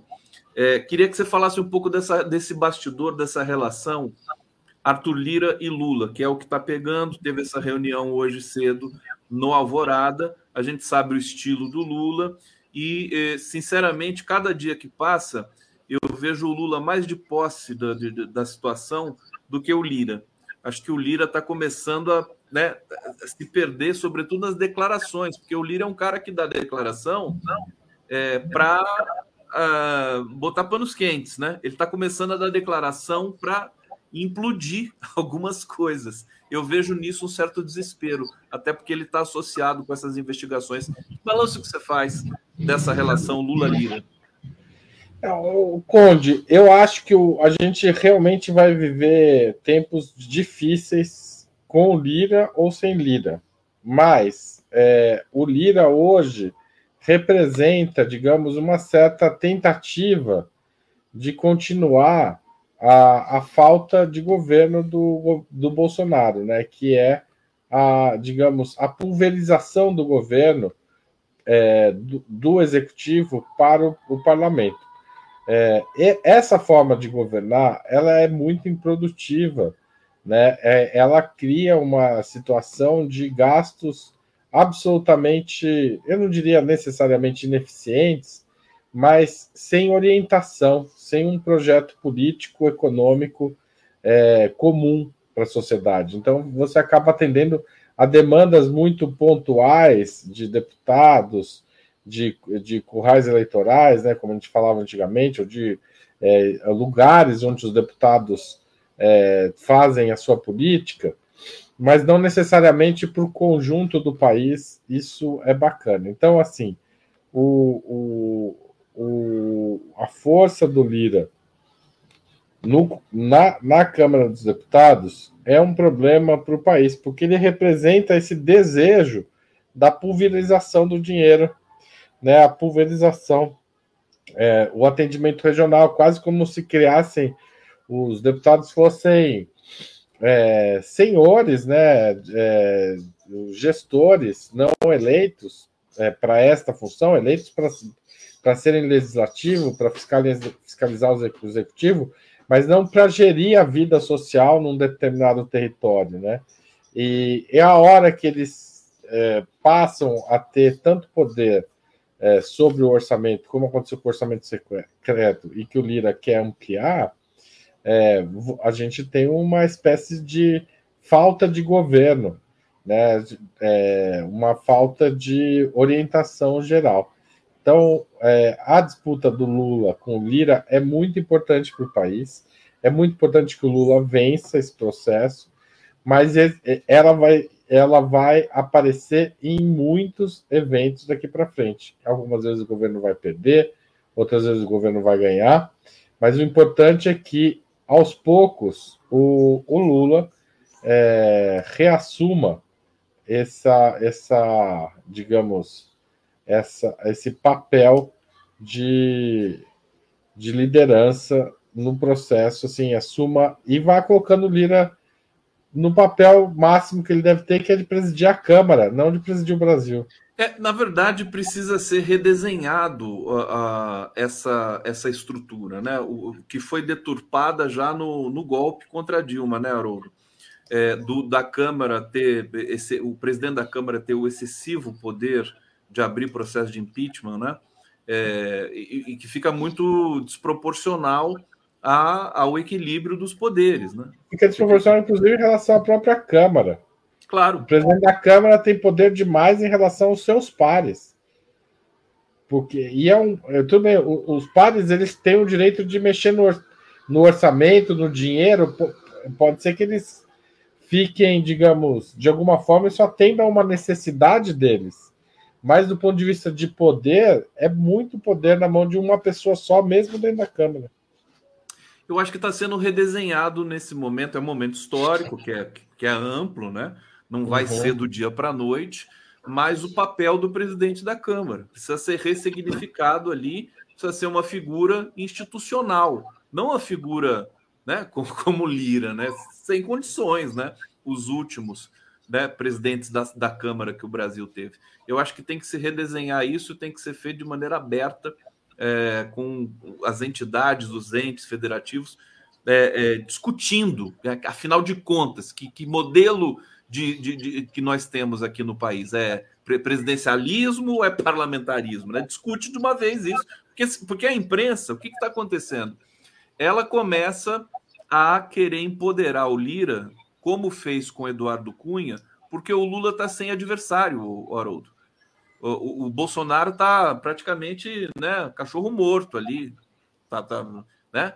Nem, nem twittar ele tuita mais. Então, uh, a, a, mídia precisa achar alguém para antagonizar com Lula. Isso pode levar o Brasil a uma, a uma instabilidade é, política mais uma vez. Você já pensou nisso? Eu já pensei, mas eu acho que a tarefa é, é dura para mesmo para essa empresa, porque a figura do Lira ela é bastante. Ela é, é, é o jogo político que ele faz é um pouco indefensável para os moldes da mesmo da imprensa conservadora. E eu não sei se tem elementos a essa altura para esconder quem é o Lira do ponto de vista político, né? Então, é, eu não acho que o efeito virá da imprensa. Eu acho que o, o, a gente tem problemas no próprio parlamento. Né? existe uma maioria de direita no parlamento. Uma parte dessa maioria tem que fazer parte da, da frente ampla, porque senão não tem maioria para votar nada. E, e, e essa a, a pressão tem que ser sobre esses deputados, sabe? Onde eu não acho que nessa briga entre Lula e Lira a imprensa vai desempenhar um papel é, importante. Eu acho que a, a, disputa é mais política, tem a ver com movimento social, tem a ver com a pauta do governo. O governo tem que pôr uma pauta que deixe a direita na defensiva no Congresso de alguma maneira, né? E o, o Lira tem que se, se enquadrar à nova realidade. O Lira foi presidente do Congresso de um governo que não queria governar. Agora ele é presidente de um Congresso é, é, e ele que quer governar. É. Ó, a Marlene Costa diz: Ah, o Haroldo está aqui, está ao vivo no, no Não, lá é gravado. Está transmitindo uma entrevista que eu fiz com o JB Medeiros. Quem estiver assistindo aqui, convida a assistir depois. Tá certo? Tem uma. A Marlene Costa aqui. Vamos, vamos né, assistir a entrevista que o Haroldo fez ali no Opera Mundi, que está sendo transmitida neste momento também. É, fantástico. Tá acabando, Vi aqui, eu chamei você no horário da tua entrevista lá. Você que falou que podia vir, hein? Não, vai que podia, tudo bem, não, não tem é problema. Não, é porque... não, não é mesmo. Não é... o, o Haroldo, diga, você quer falar mais alguma coisa, querido? Não, eu acho isso, assim, a gente não pode ter medo do Lira, mas também não pode subestimá-lo, entendeu? O Lira, o Lira ele vocaliza e, e, e se comporta como liderança de um grupo muito grande no Congresso, que não tem compromisso, digamos, nacional, tem compromisso com as suas bases locais, com a sua política local, com seus interesses locais, né? E, então ele atrapalha a quando o Lira se fortalece, isso atrapalha o país, atrapalha o governo. Então é importante que esse embate aconteça e que seja vencido pelo Lula. Acho que será, mas não vai ser em uma batalha só, serão muitas batalhas. Haroldo Cerávulo aqui no nosso Giro das Onze. Obrigado pela audiência de vocês. Deixa eu ler aqui o bate-papo. O pessoal está aqui no bate-papo, participando, interagindo. O Sem Brasil, fácil corromper alguns deputados que. Hum, fácil. É mais fácil corromper, deputados do que estadista. É isso que eu estava falando aqui para o Altamiro, né? Quando você confronta um cara do, da tua estatura, né? Tudo bem, vai lá. Agora, você confronta um cara do tamanho do Lula, haja visto que deu, que resultou a Lava Jato, né? Haja visto o STF, né? Todo mundo quebrou a cara confrontar o Lula, né? Acusar injustamente. Sérgio Capilé, transporte público, qualificação, mobilidade urbana. E o Hussein está dizendo aqui: jornalismo de cabresto, curralismo. É, ele está falando, Conde, que tal usar mídia de cabresto para o PIG? É, então são vários, tem vários atributos, vários qualificadores para essa mídia é, que o Arbex, por exemplo, diz que nem existe, né? Essa, esse jornalismo convencional não existe, né? Eles são é uma porção de publicitários ali, pagos né, pela iniciativa privada para fazer política dentro de uma redação de jornal. É uma coisa que a gente vai sempre denunciar aqui. Eu vou ler uma notícia aqui para vocês do uh, e que o Haddad, né? Ele chegou chegando nessa história é, do, trans, do, do, carro popular, né, apresentado, foi meio apresentado meio no susto isso, né, pelo Lula. O Lula apresenta no susto e depois o pessoal trabalha para ver o que, que faz. É, o programa de incentivo a carros populares foi repaginado e agora foca transporte coletivo de carga. É, quem disse isso foi Fernando Haddad. Apesar das mudanças, os carros populares serão contemplados. É, ele se reúne hoje com o Lula para redesenhar o programa e para bancar os custos do pacote, que poderia chegar perto de um bilhão. A Fazenda pretende antecipar a reoneração do diesel. Os descontos em tributos sobre o combustível estavam previstos para ir até o fim do ano. Bom, é uma boa notícia, Haroldo, essa, essa chegada do Haddad é, num programa que visava combater o desemprego, porque as montadoras estão dando férias coletivas, né?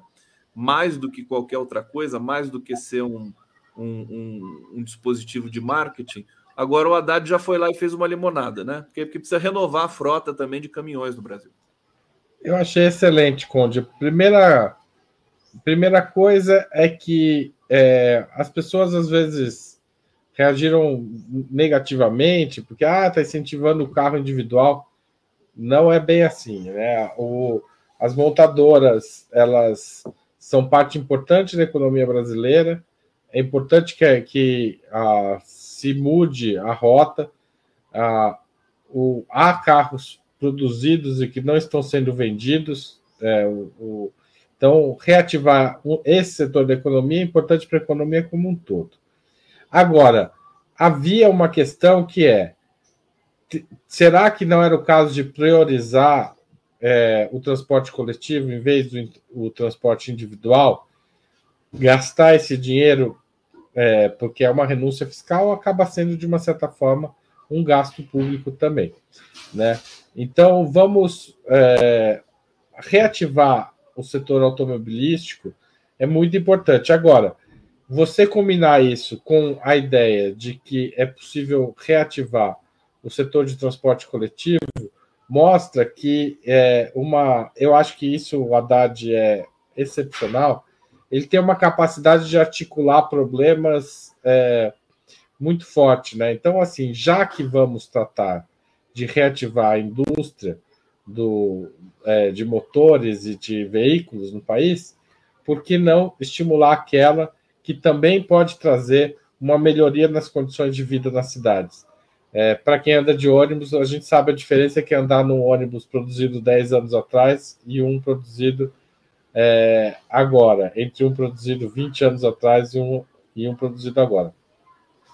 Então, a reativar a indústria de ônibus e de caminhões é, mostra que é, essa preocupação imediata também pode corresponder a uma política de longo prazo, porque esta indústria, a indústria do transporte coletivo, seja de, de ônibus, caminhões, mas também de trens, né, que eu acho que vai ser um passo que alguma horas, alguma hora a gente vai dar, né, não, não espero isso para agora, mas espero isso para os próximos anos, significa a, a reconstruir uma política industrial. Né? O Lula tem falado muito da importância de ter uma política industrial, falou muito bem na, sobre a, a importância das compras públicas para as pequenas e médias empresas, né, como fator de desenvolvimento econômico desse setor, desse, dessas, desses, dessas empresas. Então, veja, é, o, o que a gente está vendo como uma resposta conjuntural da, do Ministério da Fazenda é uma resposta de médio prazo já. A gente já está pensando um pouco mais do que é, recuperar a economia no mês de junho, julho ou agosto. É pensar como é que vai ser o setor de veículos daqui um, dois anos, três anos. Então é uma recuperação de projeto de país, é, é um pequeno passo, aparentemente, mas que mostra que esse governo tem rumo, assim, tem um rumo é, e, e, tem mais e, tá, e, aproveita as pequenas crises para achar rumos. É, isso eu acho bem bacana. É, isso aí é a cara do Haddad, né? O Haddad tem aparecido com Lula também, né? Sempre quer fazer uma limonada com uh, as dificuldades que são impostas pelo, pelo processo natural aí do dia a dia. Eu tô, o, o Haroldo, eu estou impressionado. Acabou de aparecer mais uma notícia aqui. O Lira está sendo bombardeado, viu? Pela, enfim, pela, pela, pelas notícias, né? Olha só, Lira usou na eleição picape que Polícia Federal suspeita ter feito delivery de dinheiro desviado. É, uma picape Toyota Hilux preta que em janeiro foi monitorada e fotografada por agentes da Polícia Federal uma entrega de dinheiro cuja origem seriam desvios em contratos para a compra de kits de robótica. Eu não sei não, a partir dessa notícia eu estou achando que o Lira pode cair a qualquer momento. Porque realmente, você sabe que o Lira ficou muito contrariado com a operação que o, com a visita do Flávio Dino a Lagoas, com a operação da Polícia Federal que é, fez uma, uma ação de busca e apreensão na casa desse ex-assessor do Lira. Quer dizer, parece que o, o cerco está se fechando para o Lira, Haroldo. É isso? Eu, eu ia mais devagar, Conde. Pode ser. Eu, eu, assim, a primeira coisa, eu acho que tem uma diferença. O Genuíno falou muito bem na sexta-feira, no outubro, lá, né? Que você estava com a gente também. É, é preciso tomar cuidado com, a, com essa mistura de polícia e política. Eu acho que o Lira não está numa situação confortável. Eu acho que o Lira tem se exposto uh, bastante, né? Então, tá. É, e o Lira tem, é, digamos, coisas a explicar do período em que ele governou o país, né? Junto com o Bolsonaro, talvez à frente do Bolsonaro, né? Então, assim, o governo passado não é um governo só do Bolsonaro, é um governo dos bolsonaristas, entre os quais a gente pode incluir o Lira, certo? Então, é, é muito importante que se investigue o que o Lira fez. Mas, do ponto de vista, eu acho que o governo tem que se preocupar em, em vencer o Lira politicamente, né? A polícia que investigue, a justiça que julgue, etc. Mas a, a grande preocupação do governo é mostrar que um país governado pelo Congresso, com o nosso regime é, digamos, político, presidencialista, não consegue planejar, não consegue ter futuro, não consegue pensar o futuro. É, é, ainda que não haja má intenção, que não haja corrupção, que não haja problema, é muito ruim para o país ser governado na base das emendas parlamentares, né? Ou de qualquer outro mecanismo que reproduza isso ou de qualquer mecanismo que coloque o presidente da Câmara à frente da condução do país, porque o presidente da Câmara não tem instrumentos técnicos de identificação de problema, não tem acesso às melhores formas de pensar, aos melhores técnicos, não tem acesso às informações que o executivo tem para pensar o planejamento, pensar o futuro do país. Então, assim, o Lira é um problema do país. E é importante que a gente entenda que ele não é um problema só do ponto de vista da corrupção no sentido estrito. Ele é um problema do ponto de vista do projeto que ele tem no país, que é um projeto de gestão, é, digamos, é, autônoma, que, que não conduz ao desenvolvimento. Se a gente pegar a República Velha, era um projeto um pouco assim, cada estado ia para um lado, né? E é por conta disso que a gente passa a República Velha se tornando especialista em vender só uma commodity, que na época era o café, né? É, vendia outras também, mas estou exagerando um pouco. Mas é um pouco isso, assim, se a gente quer ser mais do que só um produtor de, de soja e carne, se a gente quer que as pessoas não passem fome nas ruas, que a gente quer democracia, etc., não, o projeto do Lira é insustentável para o país. Assim, é, é um Aí, problema para o tá, país. Assim, inequivocamente, é, passando por uma transformação. É, não, não, não, poderia ser diferente depois de golpe né, e, e, governo Temer e Bolsonaro, em que se desfigurou todas as instituições da República. É natural que a gente passe por uma transformação e tem que ter ousadia nesse processo. Acho que, ainda bem, nós, nós demos sorte né, de ser o Lula o cara que está encabeçando essa, esse processo de mudança. O Hussein Brasil está dizendo aqui: Governo exonerou, exonerou o diretor do MEC, aliado de Lira. É, deixa eu ver se tem mais algum uh, super chat aqui para ler. Não, nesse momento não. É, o Haroldo, estava pensando aqui, aproveitar um pouco o seu conhecimento do mercado é, editorial brasileiro, porque o livro também é um termômetro né, da atividade econômica. A gente viu nesse período todo que misturou pesadelo político e pandemia, é, que muitas livrarias fecharam. É, mas como é que está esse mercado hoje? O que, que você pode dizer para a gente? Está voltando? As pessoas voltaram a comprar livros, as compras pelo, pela Amazon. Como é que tem sido isso? Que balanço que você pode fazer para a gente sobre isso? Onde o, a gente tem um, um, o mercado editorial tem um problema, né? Assim, que é esse processo de concentração numa grande livraria que é a Amazon, né? É, e isso afasta as pessoas do livro da leitura. É, acho que o, que o mercado editorial ele, ele sofreu muito no, nos últimos anos, teve uma não só por conta da pandemia, acho que já antes já vinha um processo de, de desorganização. os livros ficaram estão ficando mais caros porque o preço de papel está subindo. Né? Então eu não sou muito otimista na, na no mercado, a situação do mercado hoje. É, é preciso reverter e eu, e eu acho que a gente precisa ter políticas públicas claras para transformar. Porque assim, a economia do livro é uma economia da pequena e média, pequena burguesia na, na realidade. Mesmo as grandes editoras, elas não movimentam tanto dinheiro quanto outros setores da economia. No conjunto, elas movimentam 5, 6 bilhões de reais por ano. Não é muita coisa, tá certo? Para a economia brasileira.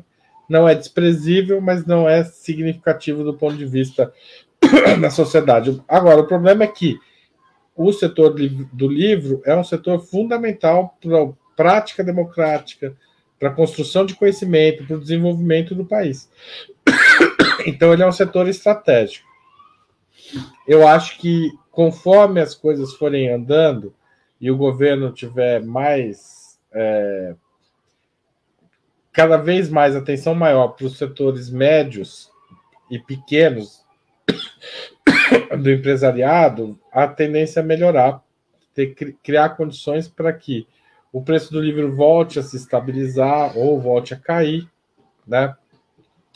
É, como caiu durante os, os, o governo Lula e Dilma, no final do governo Dilma, os livros custavam 35% mais baratos em termos reais do que no começo do governo Lula. Né? Então, e essa, essa, os livros ainda não estão tão caros quanto eram lá atrás, mas estão mais caros. E a economia do livro é um setor que se movimenta mais lentamente, sabe?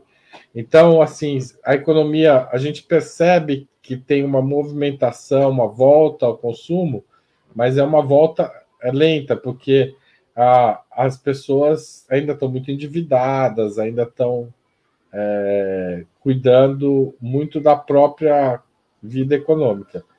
Então, é um processo, sabe? Eu acho que, do ponto Agora, de vista. Agora, você acha, o Haroldo, você acha que. É, como, como reativar esse mercado? O governo pode fazer alguma coisa? Ministério da Cultura? Ou Eu acho que é, o Ministério da Economia? Você, você tem pessoas hoje no BNDES, por exemplo, o Mercadante, no Ministério da Fazenda, Fernando Haddad, que é um cara que ama livro, né?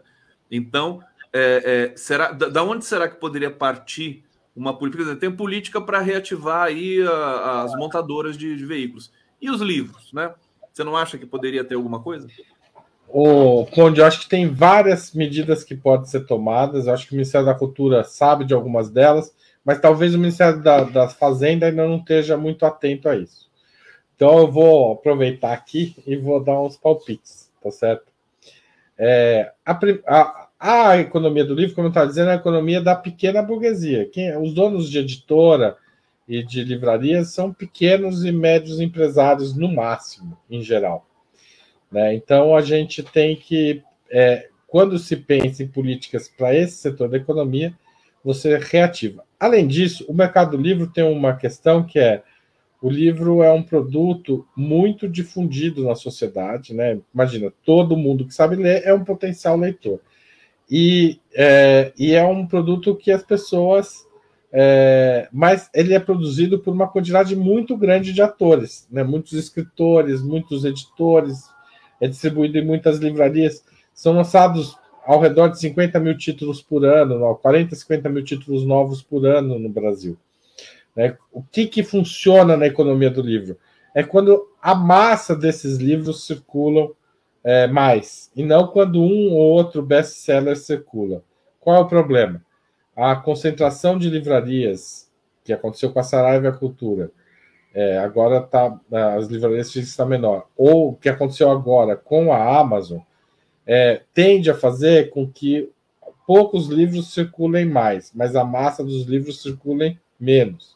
Então você precisa ter políticas para estimular a circulação da massa dos livros. Isso faz que vai levar a redução, aumentar as tiragens, e redu... mas da massa, não de um título ou outro, e reduzir os preços e aumentar a velocidade de circulação.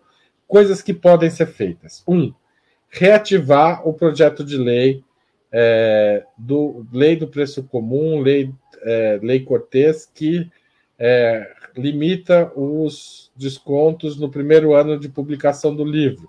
Está em tramitação no Senado. Então, a esquerda no Senado devia se preocupar em reativar esse projeto de lei da, da senadora Fátima Bezerra, que é, para é, que essa medida ajude a criar livrarias. Essa medida é baseada numa lei francesa que resultou na prática que toda cidade francesa hoje tem uma livraria, né? Ah, e os livros ficaram mais baratos na França que adotou essa política do que na Inglaterra que não adotou. Então veja, o exemplo concreto é que esta política ajuda um a criar livrarias, dois a permitir que elas se sustentem e três barateie relativamente o preço do livro. Outra medida que pode ser tomada. Hoje em dia é preciso reativar as bibliotecas públicas do país. Muitas bibliotecas públicas foram fechadas em todo o país. O que, que seria bacana? É, os processos de compra de livros serem centralizados. Né? Tipo, as livrarias públicas podiam contar, por exemplo, com uma espécie de bolsa livro em que elas possam comprar 3, 4, 5 mil reais por mês de livro, né, de uma livraria que está o mais próximo possível da sua sede. Aí a preocupação não é, não deveria ser, como em geral é a regra do serviço público, do livro mais barato, mas do livro mais próximo numa livraria, considerando que os livros têm preço de capa, então existe um limite para o preço, então é, por mais que se pague um pouco mais do que se abrisse uma licitação, não é tanto mais assim, e você ativa o comércio local vendendo livros, fazendo livros circular. Né? Um valor pequeno para cada uma dessas bibliotecas públicas que estão nas cidades do país. Né? Então, uma espécie de bolsa livro para a biblioteca, não necessariamente para o cidadão. Tinha também na, no Ministério da Cultura, no governo é, Dilma, criado pela Marta, quando ela foi ministra, o Vale Cultura. Também seria uma política bacana.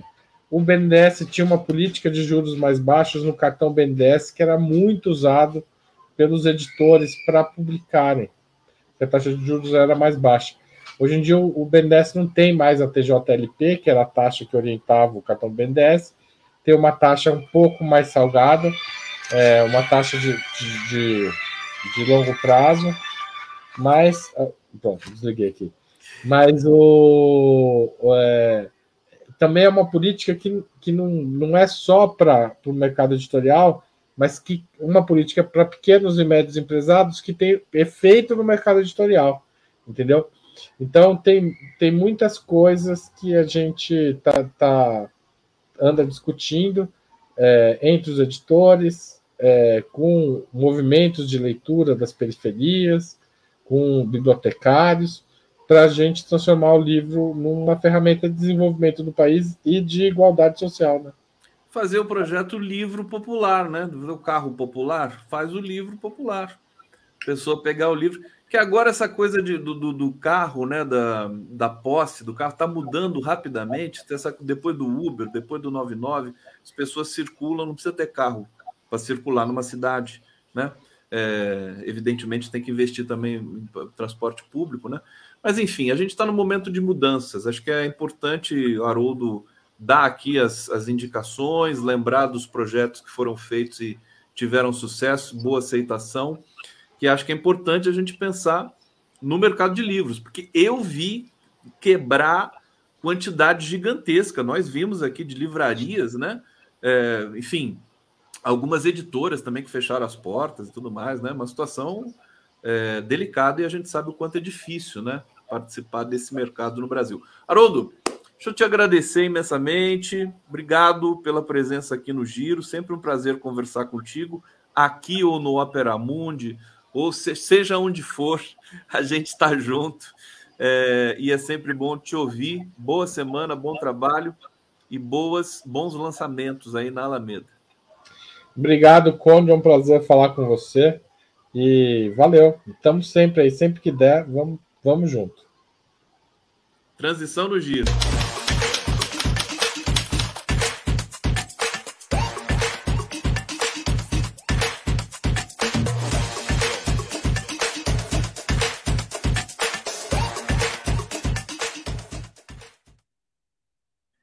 Helenira Vilela chegou, já estava preocupado. O que aconteceu? Essa mulher fica aí na agitação, na, na, na, na articulação política. Conta pra gente, Helenira, qual nesse que é a caso era só Nesse caso era só fim de semestre dando aula extra para os alunos aula. mesmo, porque tem que Nesse... dar prova, que a galera tem prova.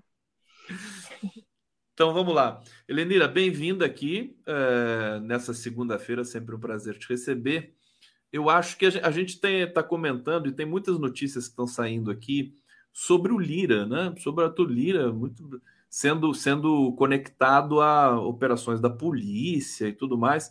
Eu estou sentindo o cheiro de queimado nessa, nessas notícias do Lira. Helenira, você que tem uma, uma visão também aí é, particular dessa cena política, e eu estou percebendo que as pessoas são menos otimistas do que eu nesse, nesse quesito. Você também é menos otimista do que eu? Olha, é... quem está na, na chuva para se molhar, né? O Lira sabe o que, que ele faz e ele sabe os riscos que ele corre. E ele está apostando alto já faz um tempo. É... eu não sei se vocês sabem jogar truco. Você sabe jogar truco, Conde? Eu sou péssimo, mas eu.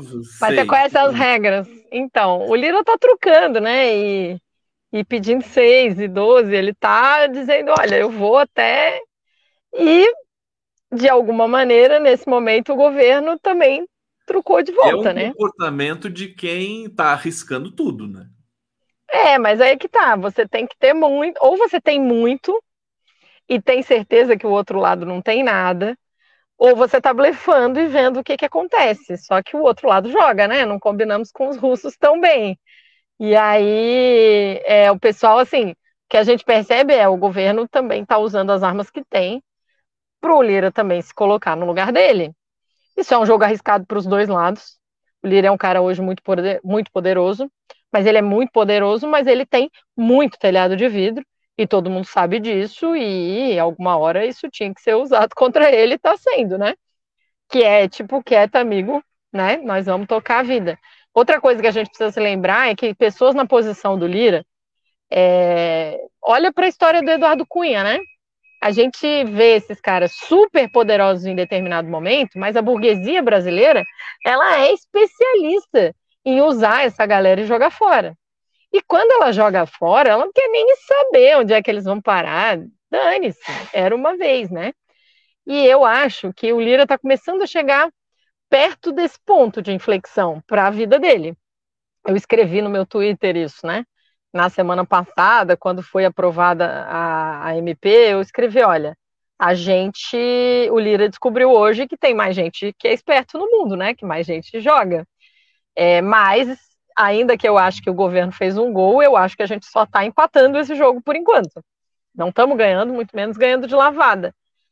Agora, tem muita coisa acontecendo, e, e, e eu, eu realmente, quando eu escrevi isso, eu escrevi Lira olhe para o Cunha e pense no seu futuro. Porque a burguesia, quando ela não precisar mais dele, olha sucessivos, né? Rodrigo Maia, Cunha, quantos a gente já teve aí? Que já está querendo um novo Lira, né? Que se, é, eles fabricam. É. Tem, tem, que trocar a peça, né? Tem que trocar Exatamente. Quando desgasta, a burguesia ela não vai tentar recuperar, é sem recalchutagem, é joga fora e põe reca... e faz é, é outra é típico do uso das elites, né? Assim, descartável, né? Usa, joga fora. O próprio. Moro, o próprio Dallagnol, o que está acontecendo com eles, o próprio Bolsonaro, todos eles estão passando por esse processo. Eles não são da burguesia.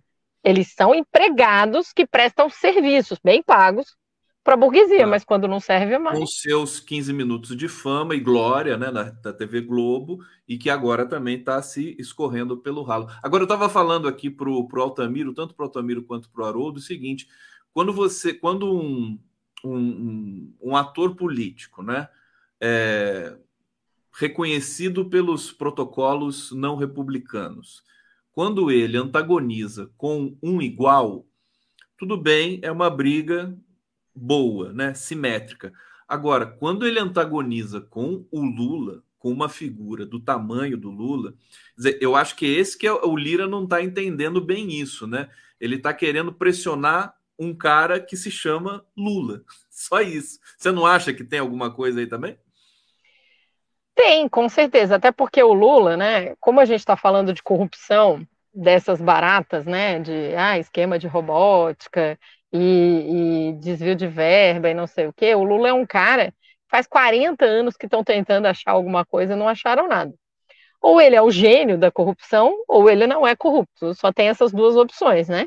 Que ele conseguiu passar 40 anos tendo cada milímetro da vida dele investigada e ninguém consegue comprovar nada sobre ele, é porque ele sempre teve noção do tamanho que ele tem e não tem o que provar mesmo, né? Isso significa que o Lira está comprando uma briga, mas aí que tá. Do ponto de vista do Lira, essa briga tem uma chance muito grande de dar errado para ele. Mas dar errado para ele não necessariamente significa dar certo para nós. Tanto que tudo deu errado para o Eduardo Cunha e para nós também. Porque a gente, o nosso inimigo não é o Lira, é a burguesia. E a burguesia trocar ali de peça não faz a gente necessariamente ganhar a estabilidade que a gente precisa.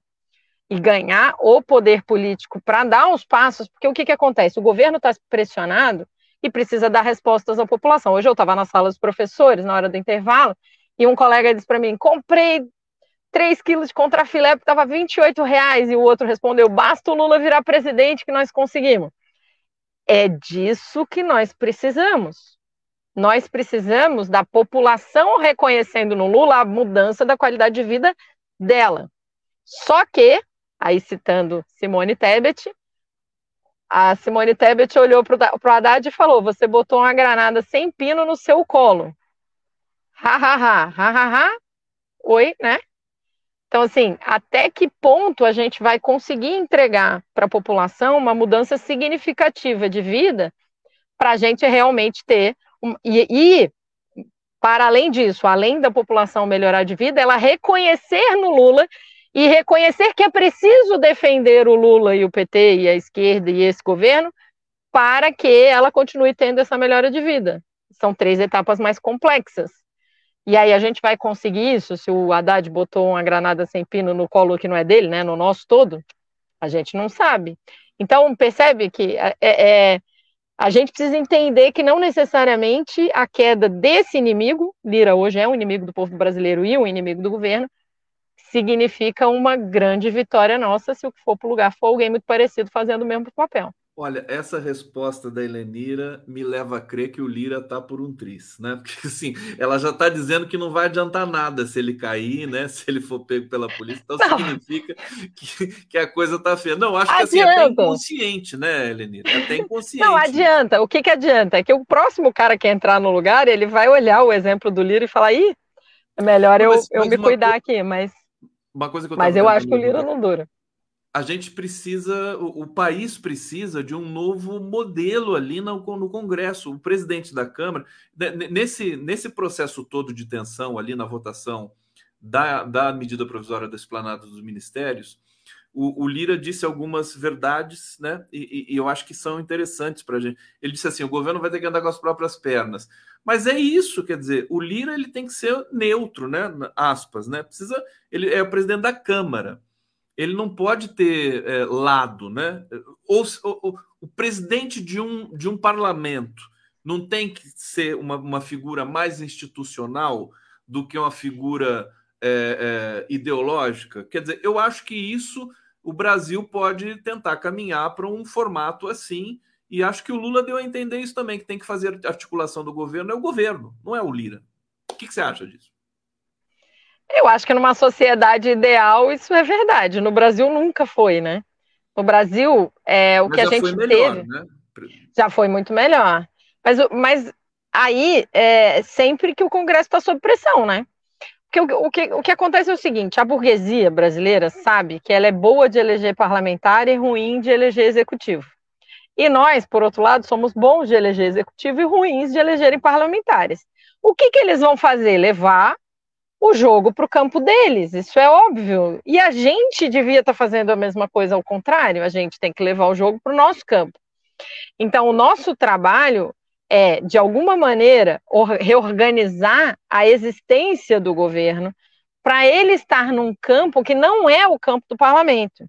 E a burguesia, na medida que o tempo foi avançando, é bom a gente lembrar, eu já falei isso, acho que já falei aqui também, a Constituição brasileira ela é praticamente uma Constituição parlamentarista, ela não tem é, garantias para um governo executivo é, é, presidencialista, mas foi tudo construído, ou muita coisa construída para ser parlamentarista, e um plebiscito. E o plebiscito, o povo vai e diz: não, nós preferimos presidencialismo. Só que não voltamos para refazer a Constituição. E de 88 para cá, esse poder do parlamento só aumentou. E do golpe para cá, ele aumentou exponencialmente. Porque a burguesia notou que ali é um campo onde ela ganha muito mais fácil. É muito mais fácil comprar parlamentar do que comprar o presidente da República e um governo. Mesmo quando eles tinham o Fernando Henrique na mão, é, ou mesmo quando eles tinham o Collor na mão. Mas dá problema, porque né, o Bolsonaro, ah, é uma sujeira. Então vamos dar mais poder para o parlamento, que ali a gente se vira melhor. E a gente precisa lembrar o seguinte: nós ganhamos a eleição presidencial, mas a gente perdeu a eleição para o parlamento, perdeu a eleição para os governos e para as assembleias legislativas. Então a gente não ganhou o poder, né? E se tivesse ganho tudo isso, ainda não era o poder, porque no capitalismo o poder é sempre econômico, ou, ou é fundamentalmente econômico. Então a gente ganhou uma parcela pequena do poder e pressionado pelos outros poderes. Agora, podendo jogar melhor com outro poder que, de alguma maneira, tem nos ajudado que é o Poder Judiciário. Então, a gente precisa tirar o jogo do campo do adversário. E aí, assim, teoricamente, o, o trabalho do parlamento é legislar, fiscalizar, né, e, e, e representar os, os anseios da população. Mas, de fato, hoje o parlamento é um contrapoder de qualquer projeto popular, qualquer coisa que faça diminuir a distância entre os pobres e os ricos no Brasil.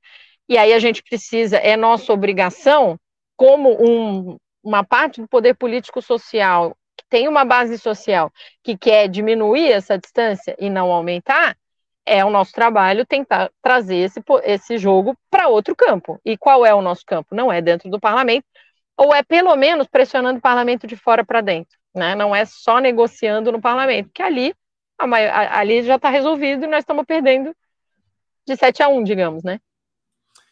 Helenira Vilela, o pessoal celebrando a presença da Helenira aqui no bate-papo. É, deixa eu trazer aqui Tereza Cristina Rodrigues. O projeto do Lira é a deputadocracia. É, Hussein Bra...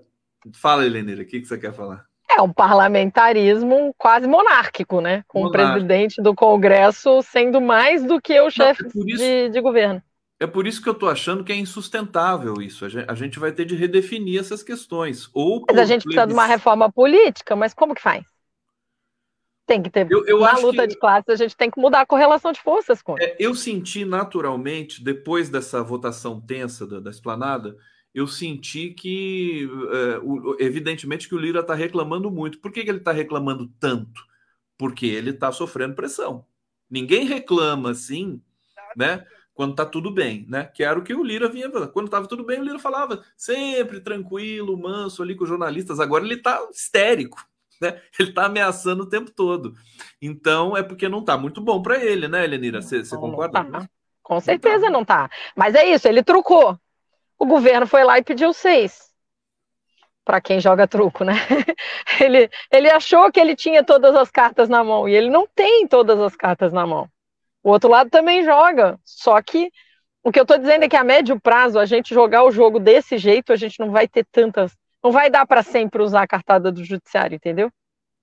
E não vai ser sempre contra o Lira. Não sei se é do judiciário, mas acho que o Lula foi. O Lula é muito. Enfim, ele é fora do comum, né? Ele deixou com o Lira certeza. exposto, né? Hussein Brasil, Elenir, informação de qualidade com inteligência. Aqui. Girlene Maria Nibbles, é, segunda fantástica, Conde Miro Haroldo e agora a querida Helenira, luta com muita informação. Feliz semana a todos, para você também, Girlene, Olá, querida. Girlene. Helenira, você é, conhece o Tony Garcia? Não conhecia, não. Não. E aí é engraçado, quando a gente vai, quando eu fui ver aquela entrevista, eu falei, gente, ele sempre estava ali, né? Desde o Collor, o cara tá ali. É, chega a ser meio irônico que lá no meio da entrevista ele fala: Eu não sou político, eu era um empresário, estava lá de boa.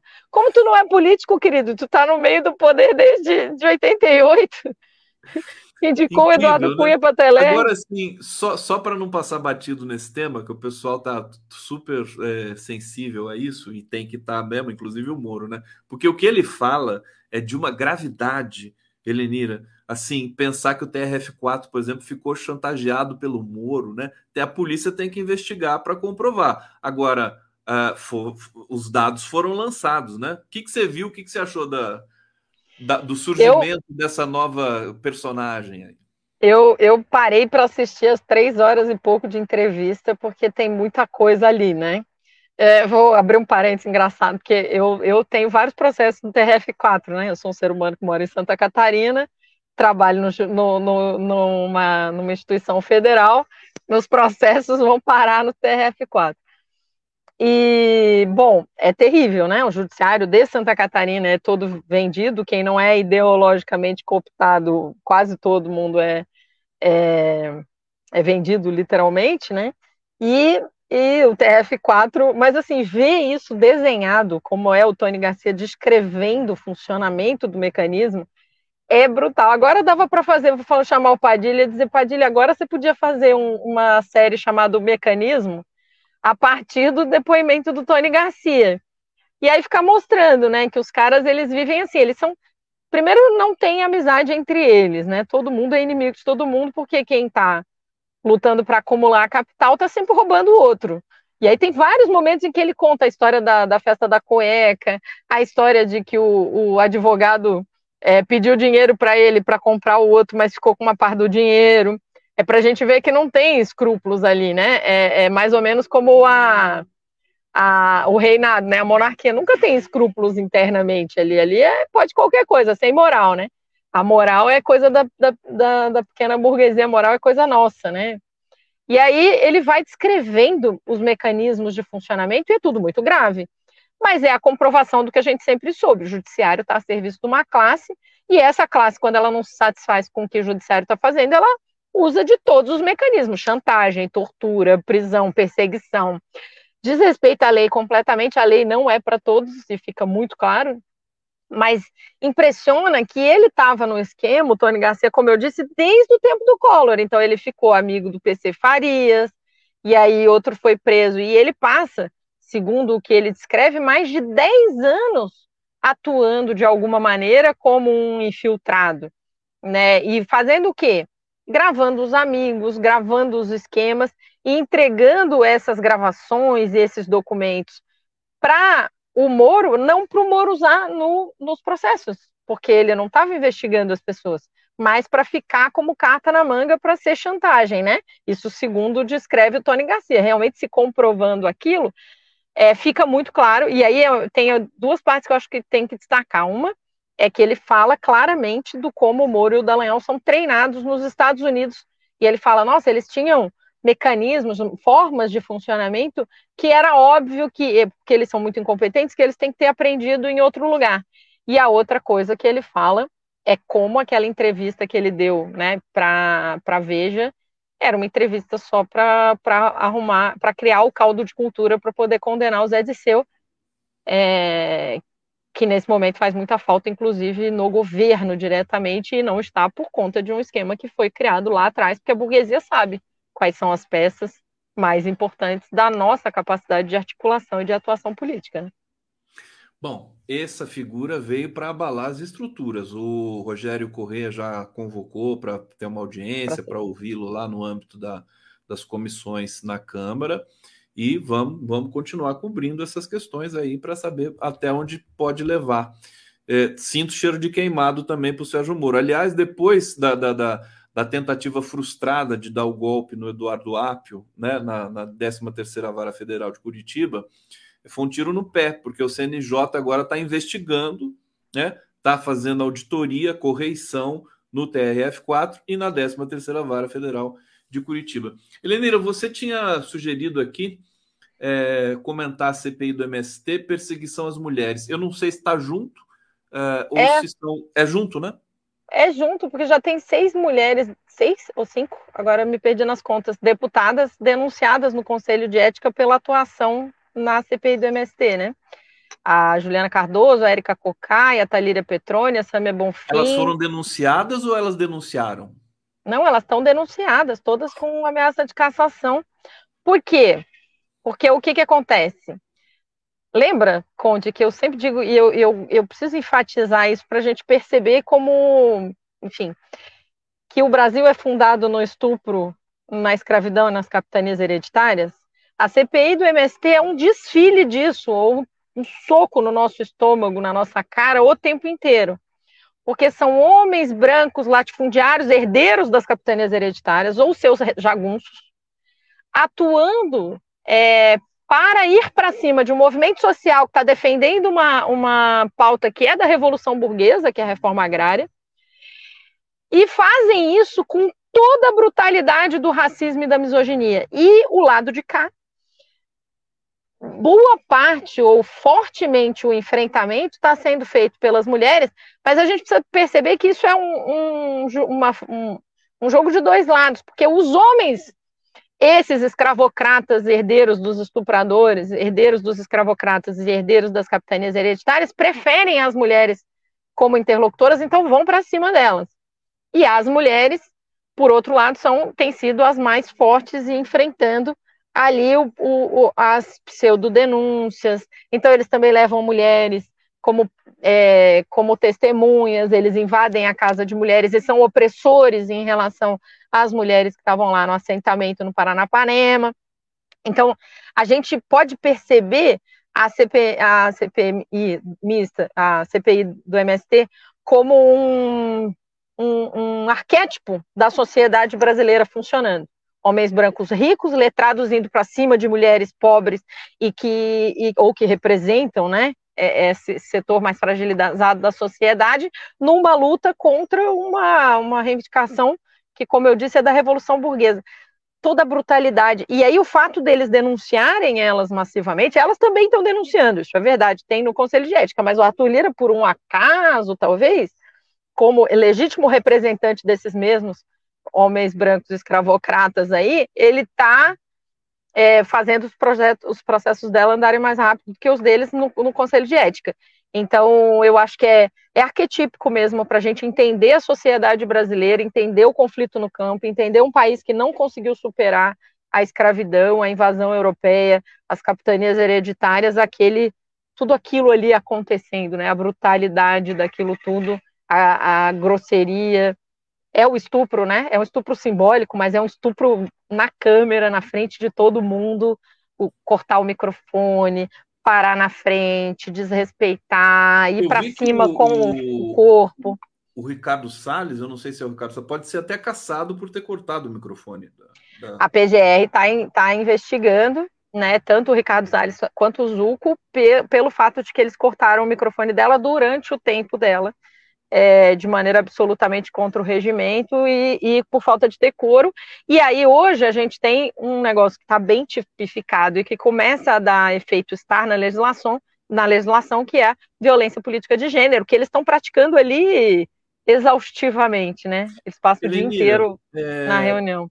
Fantástica essa tua abordagem da CPI do MST. Acho que você devia fazer um artigo sobre isso é, ou tuitar ali, né? Fantástico, porque assim, o arquétipo da nossa, da nossa, do nosso trauma todo, né? Tá tudo ali explícito. Tudo ali. É por isso que eu acho que a CPI do MST ela vai ser boa para a gente, vai ser pedagógico.